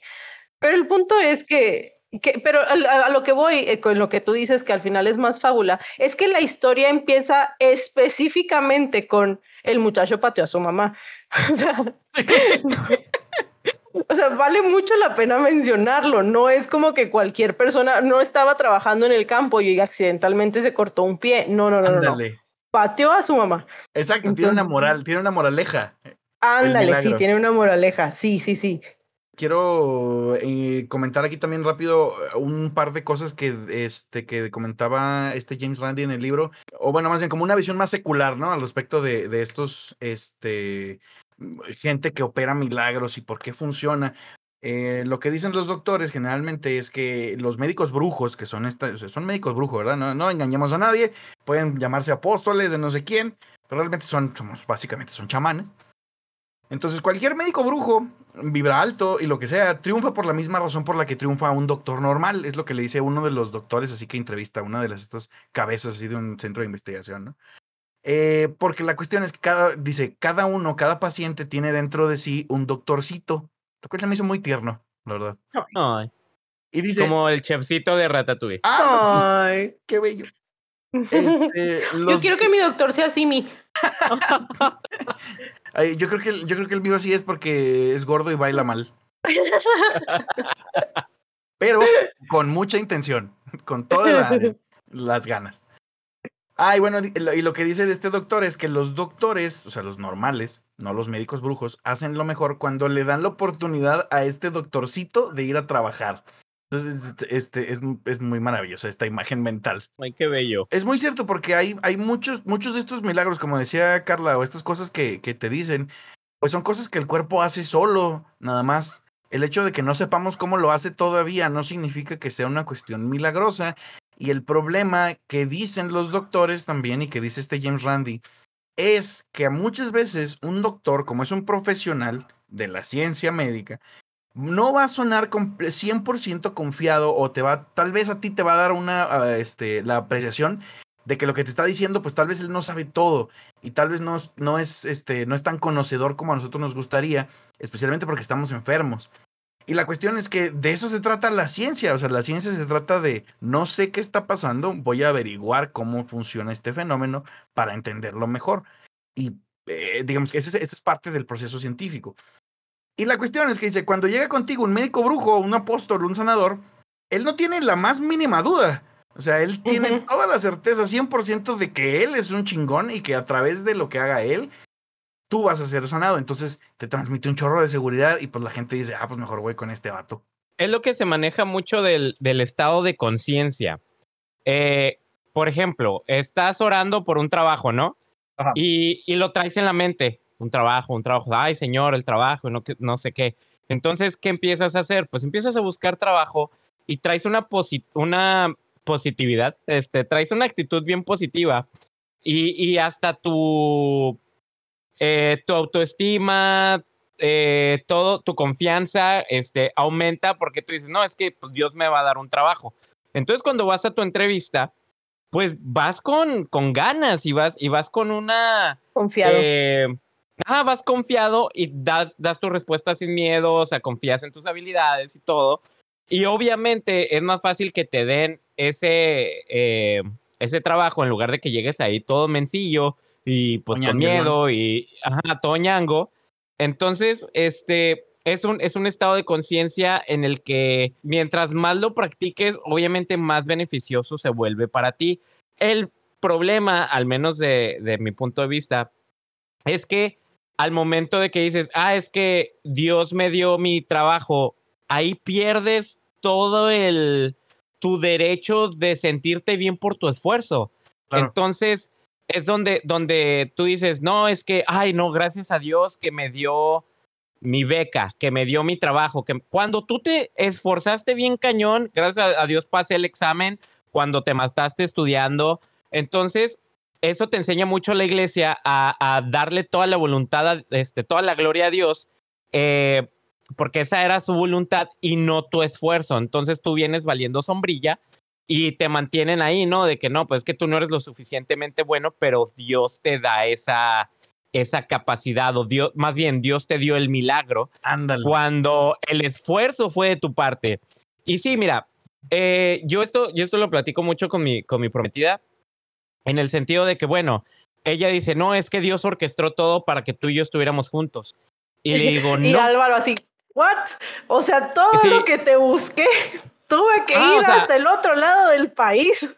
Sí, sí, sí. Entonces, eh, te pones a pensar y yo le digo, tal vez sí fue Dios, pero no como dices tú. Porque le digo, todas las decisiones que tomamos, buenas o malas, los errores que cometimos, los aciertos que cometimos, nos trajeron a donde estamos en este momento. Entonces, si yo tengo la capacidad de ejercer mi carrera, de ejercer eh, no sé, de tener una buena actitud en el trabajo o una, no sé, como le quieras llamar, ¿no? Los valores, una moral, lo que quieras, me, me trajo a donde estoy. Y, y, y yo le digo a ella, bueno, tal vez sí fue Dios en el sentido de que Él nos creó con estas capacidades, con estas habilidades y con tal vez hasta con nuestros propios errores, ¿no? Porque nadie es perfecto. Y al final, pues tú y yo decidimos estar juntos, o sea, Dios no te obligó y Dios no, porque yo le digo, ponte a pensar en los solteros, ponte a pensar en los viudos, ponte a pensar en los divorciados, en todo lo que sea, y tú dices, ah, cabrón, o sea, Dios orquestó todo para que esto le pasara. Ajá. O, o- o que lo, o porque es bien fácil de decir, es que esto bueno que me está pasando a mí es Dios. Oye, Ándale. Cuando no es bueno, no es Dios. Exactamente Ajá, eso. o no Este, sabes. tengo, tengo ahí este, yo me acuerdo mucho, perdón que este, te interrumpo porque me recordaste así, una vez que me dijo un compa así de que no, pues es que iba a llegar un, un huracán a nuestra ciudad y pues gracias a Dios cambió de rumbo. Y es así de, Y llegó a otra ciudad, güey. sí, sí, no, o sea, obviamente cambió de rumbo y desmadró otro pueblo. Y así de, pues qué bueno que Dios odiaba a los de ese otro lugar más que a los de mi ciudad. Oye, ¿Y no, cuál, era el, cuál era el pueblo? Sodoma y Gomorra, dice. no, no se acuerdan cuando Katrina, que destruyó Nueva Orleans y que duraron así como tres meses predicando lo mismo, o sea, de que por el pecado de esa ciudad De Nueva Orleans. fue, Ah, sí, fueron y sí. lo destruyeron. Y tú, señor, o sea, gente se Por murió. O sea, sí, o sea, hay gente muerta por esto. Sí. O sea, no es algo así como que para tomarse a la ligera. Usted no puede saber si la intención de Dios era, voy a matar a toda esta gente nomás porque sí. Entonces, aquí en este, en este pedazo, pues obviamente tú cuestionas la, la voluntad de Dios, ¿no? Y, y que dices, bueno, pues, ¿qué es la voluntad de Dios? Y yo creo que no nos metemos mucho ahí porque ese, ese bien pudiera ser otro, otro episodio completo. No, de hecho no, Este, es, no es un pero- episodio completo, es toda una teología. Es, es todo el podcast.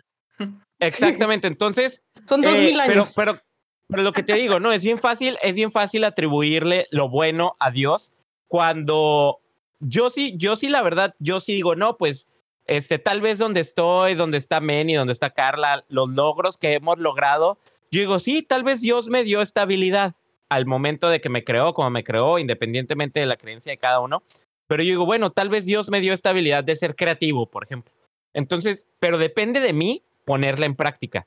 Depende de mí el, el echarle ganas, depende de mí el haber estudiado, el, el, el investigar para mi trabajo, lo que quieras, ¿no? Este, y, y ahí es cuando tú dices, bueno, tal vez en equipo, con las herramientas que Dios me dio, por así decirlo, y, y mi capacidad de hacer las cosas y mi voluntad de hacer las cosas, es cuando llego a lograr algo, pero si fue algo malo, ah, entonces tal vez no era la voluntad de Dios que eso pasara. Pero pues es que tú dices, tú dices, ay, es que Dios me dio este trabajo, Dios me dio esto, Dios me dio aquello, cuando a otra gente no. Entonces tú dices, tú dices, ah, es que volviendo a lo mismo con mi prometida, ¿no? Ella platica de que tiene una amiga que es así como que súper cristiana y todo, y está soltera y, y tiene como treinta y tantos años, pegándole los cuarenta y sigue soltera y su queja es esa, ¿no? De que, de que pues Dios no le ha traído a un, a un vato. tenemos, tenemos un amigo que le podemos presentar. Ah, pues adelante. Entonces. Matchmaking cristiano. Este, entonces, tú dices, no, pues es que no es la voluntad de Dios que sea, que tenga un novio, ¿no? Entonces tú dices, no manches, o sea, ¿cómo, cómo si puedes decir que Dios un, me unió a mí con mi prometida y fue su grandísima y mágica y perfecta voluntad cuando a ella no? Entonces, inclusive en este tipo de victorias no lo puedes hacer, no se lo puedes atribuir a Dios porque es una injusticia muy grande. Y volvemos a lo de los milagros. ¿Por qué, ¿Por qué Dios y mira, este es un ejemplo este, muy, muy pesado. Eh, mi mamá tiene una enfermedad. Y es, es, una enfermedad muy fuerte y todo. Y ahora sí, como uno diría, no, gracias a Dios se ha mantenido. Y, y, pero pues ella toma sus medicamentos, ella tiene una mentalidad muy positiva, etcétera, etcétera, ¿no? Y, y, ha, y ha habido gente que tiene esa misma enfermedad, otra enfermedad, gente muy, muy cristiana, gente muy comprometida con Dios, y no la libran. Entonces uno pudiera decir, no, es que mi, Dios tiene a mi mamá viva. Pero imagínate que yo, yo te digo esto a ti, por ejemplo a ti, Meni, o a, cualquier otra persona que haya perdido a alguien, y, y Dios es, es el peor ser de este universo, o sea, se convierte en la persona más injusta de este universo, y yo me vuelvo su favorito porque a mi mamá sí la tuvo viva y, y a tu ser querido no. Entonces, ¿cómo puedes mostrar ese Dios que dice, no, es que esto a, ti sí, a ti no, a ti sí, a ti no, y que te digan, no, es que la voluntad de Dios, Meni, era por lo que te pasó, para que te encontraras con Dios o para que te acercaras más a Dios, que lo buscaras más. Y yo sí, oye, es que espérate, o sea... Sí, eso es lo peor, cuando le ponen condiciones. ¿Quién demonios eres? Ah, primero que nada, ¿quién demonios eres para decir por qué Dios sí y por qué Dios no? O sea, ¿quién diantres te dio la autoridad de hacer eso? Segunda, no le puedes decir eso a nadie. O sea, a mí me da, un, me da mucho, mucho, mucho coraje el, la, porque vuelves a Dios en, un injusto.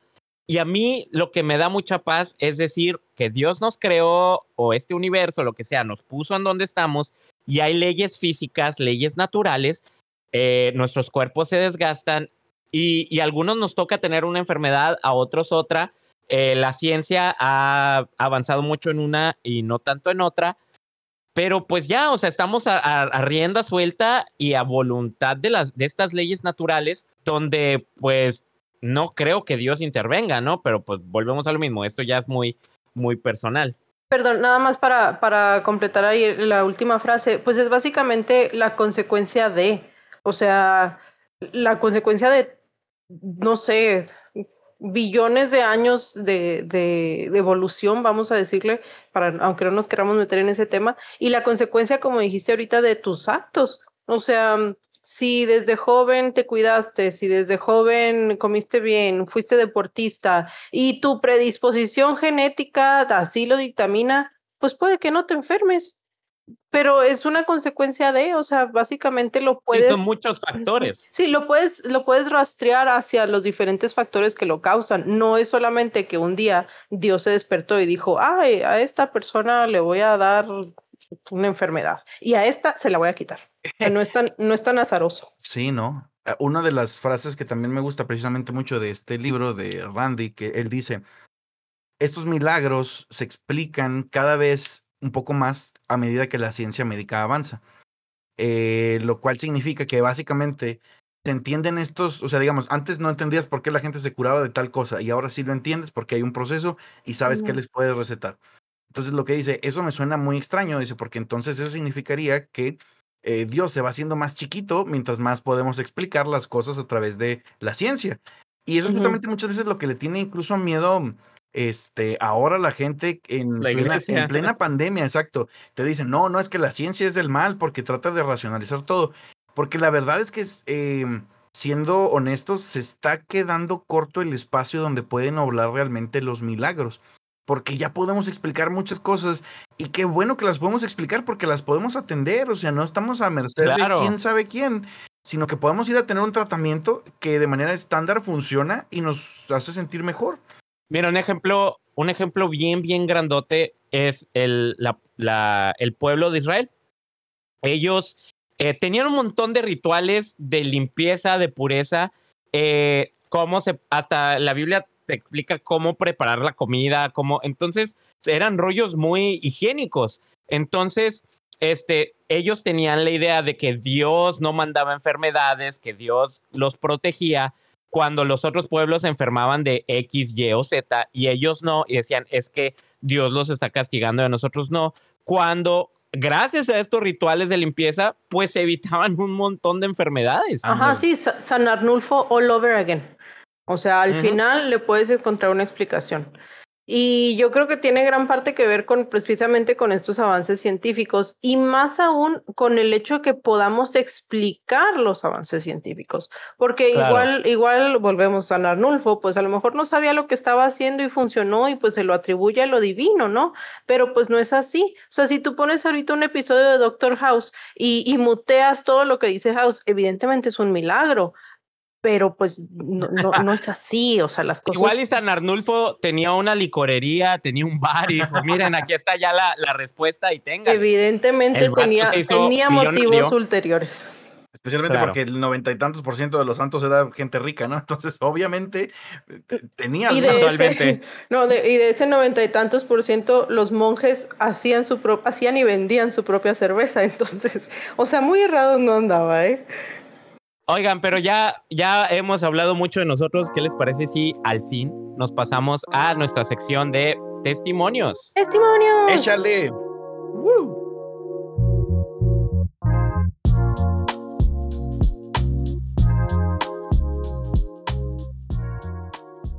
Bueno, hicimos eh, como, como cada domingo de eh, insurrección, eh, hicimos la dinámica en nuestras historias de Instagram. E hicimos la pregunta de, ¿alguna vez los convencieron de que era eh, su falta de fe lo que les causó una enfermedad o les impidió recibir un, un milagro?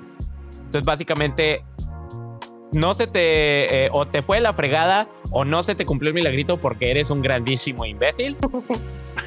y todo, sí. Siempre. Y bueno, este, aquí el primer, primer cizañero nos dice, en mi iglesia siempre que oran por enfermos, hacen una oración de perdón a quien te hizo daño. Sí, porque de seguro te, o sea, estás enfermo porque no has perdonado a alguien. Sí, o sea, esto es, este es el equivalente cristiano del, del, mal de ojo, ¿no? O sea, les digo, otra vez son, ya más falta que les pasen un huevo también. Pero un huevo santo. Santo huevazo que le van a pasar. Em, otra, otra de las cizañeras nos contestó que, eh, que no me embarazaba porque no le pedía con fervor y fe. Ay, hermana, estamos en las mismas. Mira, no te embarazas por 300.927 motivos biológicos, físicos y o químicos, pero no tiene nada que ver con el fervor y la fe. Believe me. 3.927, muy bien. Así es, exactamente ese número lo investigué. Son legión.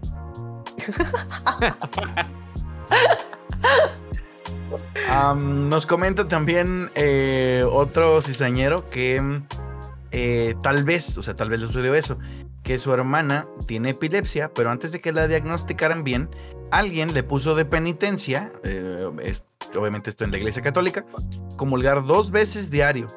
Y no se sabe, no sabe si eso fue para limpiar algún pecado. Y, y esto está bien hardcore porque pues los padecimientos mentales, o sea, son todavía son este tema difícil de tratar, de entender, todavía es tabú. Entonces, este, pues obviamente son la, la gente este, muy religiosa es súper fan de andarte curando cosas mentales porque es más difícil que se vea dónde sí está la causa. Y no manches. Oye, pero es que, es que eso está bien en la Biblia, o sea, a, Jesús le preguntan por un, no me acuerdo si es paralítico, ciego, una de esas enfermedades comunes de, de, de aquellos tiempos, y que le preguntan a Jesús, el, ¿este chavito está así porque pecó él o sus papás? Igual la respuesta de Jesús no se me hace como que muy convincente, pero les, les dice no, o sea, no es por eso, sino para mostrar la voluntad de Dios. Entonces, ok, está bien, no, no, es, por, no es por pecado, pero bueno, ya, ya la, la segunda parte de la respuesta está medio piratona. Su respuesta Está medio rara, No es- pero... No es por pecado, es por otra cosa. Y lo. Ah, Ah, bueno. Está es bien. por- no, es, no es porque él sea zarro, es porque Dios es zarro. es de- Básicamente. Oye, pero fíjate que algo que se me hace bien triste es precisamente esto, ¿no? O sea, creo que como dices tú, Benny, a la fecha todavía, em, mira, si alguien te ve con un brazo quebrado, nadie te va a decir tienes el demonio del brazo quebrado, ¿verdad? pero si dices que tienes depresión, traes el demonio de la depresión. Ah, o sea, el No, espíritu. el espíritu de depresión, el espíritu de ansiedad, el espíritu de la bipolaridad. O sea, bueno, esos son Es- dos, dos espíritus. Em, pero es algo bien triste porque luego, luego fíjate que creo que son unas, o sea, creo que dentro de, y, y estaría interesante sacar la estadística dentro de la comunidad cristiana, qué tanta, em, eh, o sea, personas que sufren depresión verdaderamente se atienden. Y creo que si sacamos algún día la estadística van a ser muy, muy pocas. Mínimo. Es, Ujú. a- es mínimo porque Dios te dio un corazón alegre, entonces pues, no puedes. Ay, no puedes porque mira triste. que te mando que te esfuerces y seas valiente. Ahí está. Bueno, aquí otro, otro sí señor nos dice, a mí me dijeron que mis jefes se separaron, o sea, que mis papás se separaron porque yo era un pecador a mis pinches seis años. O sea, Ay, Literal. eso, eso, es que eso es, es, es un abuso bien. Y es que. Lo. Ah, es que. ah, ah, me contengo, me contengo, me contengo. Pero es que es tan fácil hablar si estás del otro lado. Es que por, ¿por qué? No, y es ¿Por que qué? Es que es lo que decías ahorita, o sea, es bien fácil decir que todo lo bueno que te pasa en tu vida es por Dios y es bien fácil decir que todo lo malo que pasa en tu vida es por tu pecado o el pecado de tus papás, las benditas cadenas generacionales, ¿no les han tocado escuchar ese Las término? maldiciones. Ay, maldiciones sí. generacionales. Horrible, horrible, me choca. De hecho, creo que ese término así es, es este trigger, trigger alert. Para mí es de las cosas que más cosa me dan. O sea, entonces quiere decir que las personas que ni siquiera conocí influyen sobre la, negatividad en mi vida solamente porque ellos se equivocaron en la suya. No manches, no, pues no. O sea, pues nunca jamás. ¿A qué horas avanzamos? Bueno, este, acerca de la misma pregunta, eh, otro de nuestros cizañeros nos contesta que no comía ni dormía y tenía constantes ataques de pánico. Fue donde em, el líder me dijo que era que tenía que buscar más a Jesús. Me dijo que tenía que orar y adorar más. Claro, ¿verdad? Porque con eso se curan los ataques de pánico. Con ansiedad. Ajá, Con, claro. con la ansiedad de que soy pecador. Sí. Con la culpa. Mire, usted que está teniendo este ataque de pánico, este, intente hablar con una persona que no está aquí, a ver si le contesta. O sea, ¿cómo? Ay, qué feo. Hasta esquizofrenia les va a dar. o O sea, sea, ya sé, no manches, imagínate. O Estoy teniendo una alucinación, pero te está contestando. ¿Qué te está diciendo? Sí. Ay, no. Ay, no, no, no. Oigan, este. Ay, qué bueno, me tocó este porque soy muy feliz. Este. El, el último que nos comentan aquí este, es una anécdota muy graciosa. Dicen eh, eh, uno de los cizañeros. Una vez mi mamá me obligó a pasar a la administración de sanidad de un predicador invitado porque yo cuando era niña, bueno, cizañera, perdón, me equivoqué, me caía mucho, pero era por no fijarme por pendeja, dice textualmente. Pensaban que tenía el pie plano, sin ir al doctor antes, o sea, aclara. Oye, ¿por qué lo- todo el mundo en los noventas tuvo pie plano? Haber sido culpa de los tenis de lucecitas. No sé, algo, algo en. En el agua. este, No, no, yo, yo, yo creo que fue así como las, las, este, la radiación de las televisiones este, de, de bulbos o algo así. De Cato Simón. bueno, eh, sin ir al doctor antes, pensaba que tenía pie plano y se lo dijo al tipo que oró. Su mamá se lo dijo al tipo que oró por mí gritando hasta que me tiró al suelo con el airecito de la rosa de Guadalupe y luego me obligó a quitarme los tenis enfrente de todos y que vieran mis pies para decir, eso no es pie plano, gloria a Dios, aleluya, aquí hubo sanidad. Y este, y luego dice, pues el, el- qué perro oso, porque la verdad es que todavía se sigue cayendo en todos lados. Entonces, no, Ay, pobrecito. Ay, no. No, sí, oye, y ahorita que lo menciona e- esta chava y tú que lo platicaste, Álvaro, era algo súper común, o sea, todo mundo iban a curar de pie plano. A lo mejor era una campaña del ejército. Quería poder reclutar gente. Sí, pero eso, ni siquiera eso me salvó. Bueno, me salvó haber, haber estudiado en el extranjero, pero no, no este, no el pie plano, Pie porque plano. ya hasta si tienes pie plano te tocaba marchar. Así que, Ay, qué feo. Pero no Sí. puedes ni caminar bien.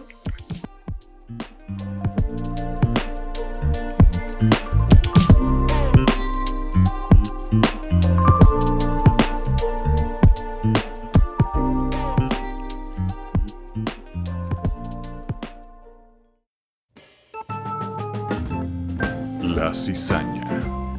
El podcast con las conversaciones que la iglesia no quiere que tengas.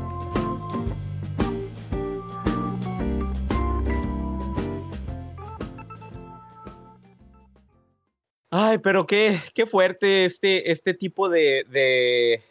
Es que es abuso, es ignorancia, es. Mira, eh, se ve muy fácil cuando tienes todo bien, cuando todo te está yendo bien, el Señor te está bendiciendo, hasta con más ganas das ofrenda. Eh, y, y todo va bien. Ah, es que no, hermano, usted, Dios lo bendice porque trabaja bien. Está en victoria. echa ganas. Está, en- ándale, vive en victoria. Y si te va de la fregada, estás en pecado o, o no has perdonado a alguien o, O, o estás pasando por una prueba. O sea, el, el Señor te quiere un probar. desierto. Ay, Estás sí, pasando por horrible. un desierto. Y luego va a salir así, alguien eh, inevitablemente te va a, a citar o a recomendar leer Job. Entonces vas a decir tú, ¿cómo fue posible que yo me sienta así mal? Si Job, todo lo que pasó, oye, no, no me vengas, o sea, ¿qué es lo que decías ahorita, Meni? O sea, no todas las cosas negativas que nos pasan van a tener una, un aprendizaje, una lección o una consecuencia positiva. O sea, el universo no se va a nivelar porque al universo no le importas. Ay, qué triste, no. Pero a nosotros sí nos importan. Sí, claro, Este, que, nosotros sí los que por cierto, amigos eh, cizañeros que, que nos escuchan, y si les dicen eso de Job, eh, dicen, no, es que Job nunca maldijo a Dios. Sí, nunca maldijo a Dios, pero se maldijo a sí mismo, maldijo el día en que nació.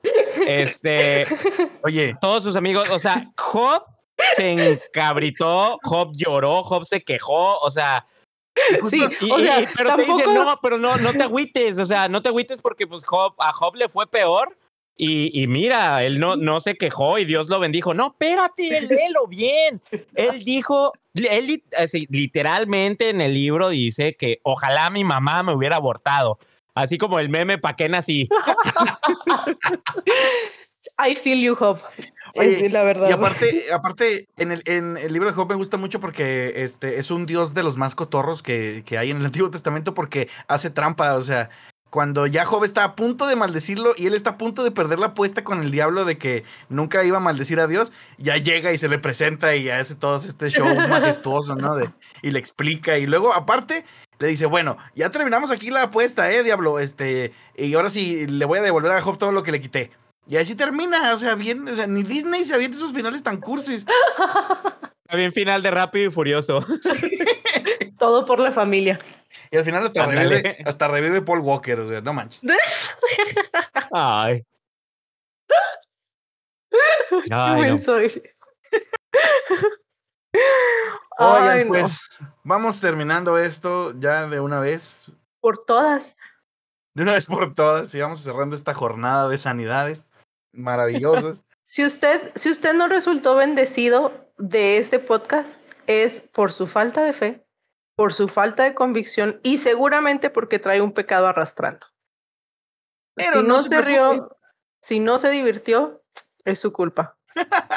Es decir, pero no se preocupe porque siempre puede darnos una donación con la cual nosotros le enviaremos a su casa un eh, mensaje grabado con la voz bendecida de nosotros tres para que usted pueda escucharlo, orar y divertirse más con la siguiente versión del podcast. Y el, y el trapo de la cocina de Álvaro que se tiene que pasar por todo el cuerpo para ser sanado. Claro. Ay, no, ya no juego. Prefiero morir. Ya Prefiero sufrir toda mi vida. Ya ven, por, por eso están como están. Bueno, una de dos, o te sana o te pega algo. Oiga, pues, pues, ¿qué creen que tengo mi cocina bien sucia? o qué? No sé, nada me consta. Es muy difícil de demostrar como todos los milagros. En fin. Álvaro, por favor, ¿cómo podemos hacer para que la gente nos comparta sus testimonios y nos diga cómo es que este podcast les ayudó a sanar de la depresión, el hígado graso y todas esas cosas que no se ven y nadie entiende? Oye, es que también parece de esas cremas que venden ahí en el, en el centro de que. Sí. ajá, de- del, del que este, quita dolores, este, te ayuda a adelgazar, quita lo feo, quita lo tonto. O pero sea- aparte, o sea, como la anuncian, o sea, esa cosa si no te cura te mata, porque aparte es marihuana con peyote, con diclofenaco, co- o sea, ¿qué te estás Eh, metiendo? este, veneno de víbora de cascabel. Veneno de cascabel. Pastillas de la cruz de Cristo, o sea, no manches. Híjole, ni siquiera, ni siquiera tocamos es- esos, este, todos los objetos Sí. religiosos mágicos milagrosos, ¿no? Pero No, bueno, no, es que ya- Eh, síganos en todas nuestras redes sociales, Facebook, Twitter e Instagram, porque tenemos Facebook, Twitter e Instagram, como La Cisana Podcast. Ahí eh, anunciamos nuestros próximos episodios, ponemos memes, eh, pueden participar en nuestras dinámicas, podemos cotorrear un rato. Eh, también nos pueden eh, mandar sus donaciones, digo, sus testimonios a la podcast gmail.com. Y al mismo tiempo, les recordamos que tenemos nuestro canal de Discord. Ahí también cotorreamos, mandamos memes, eh, también ponemos datos del, del episodio. Es una comunidad muy, muy chida. Ayúdenos a que esto crezca. Nos hemos dado cuenta de que muchos conocidos, muchos amigos y amigos de amigos y el primo del primo que tiene hemorroides eh, se han sentido muy identificados con esto. eh, queremos seguir creciendo, queremos seguir ayudando a la gente, queremos escucharlos. eh, participen, compartan.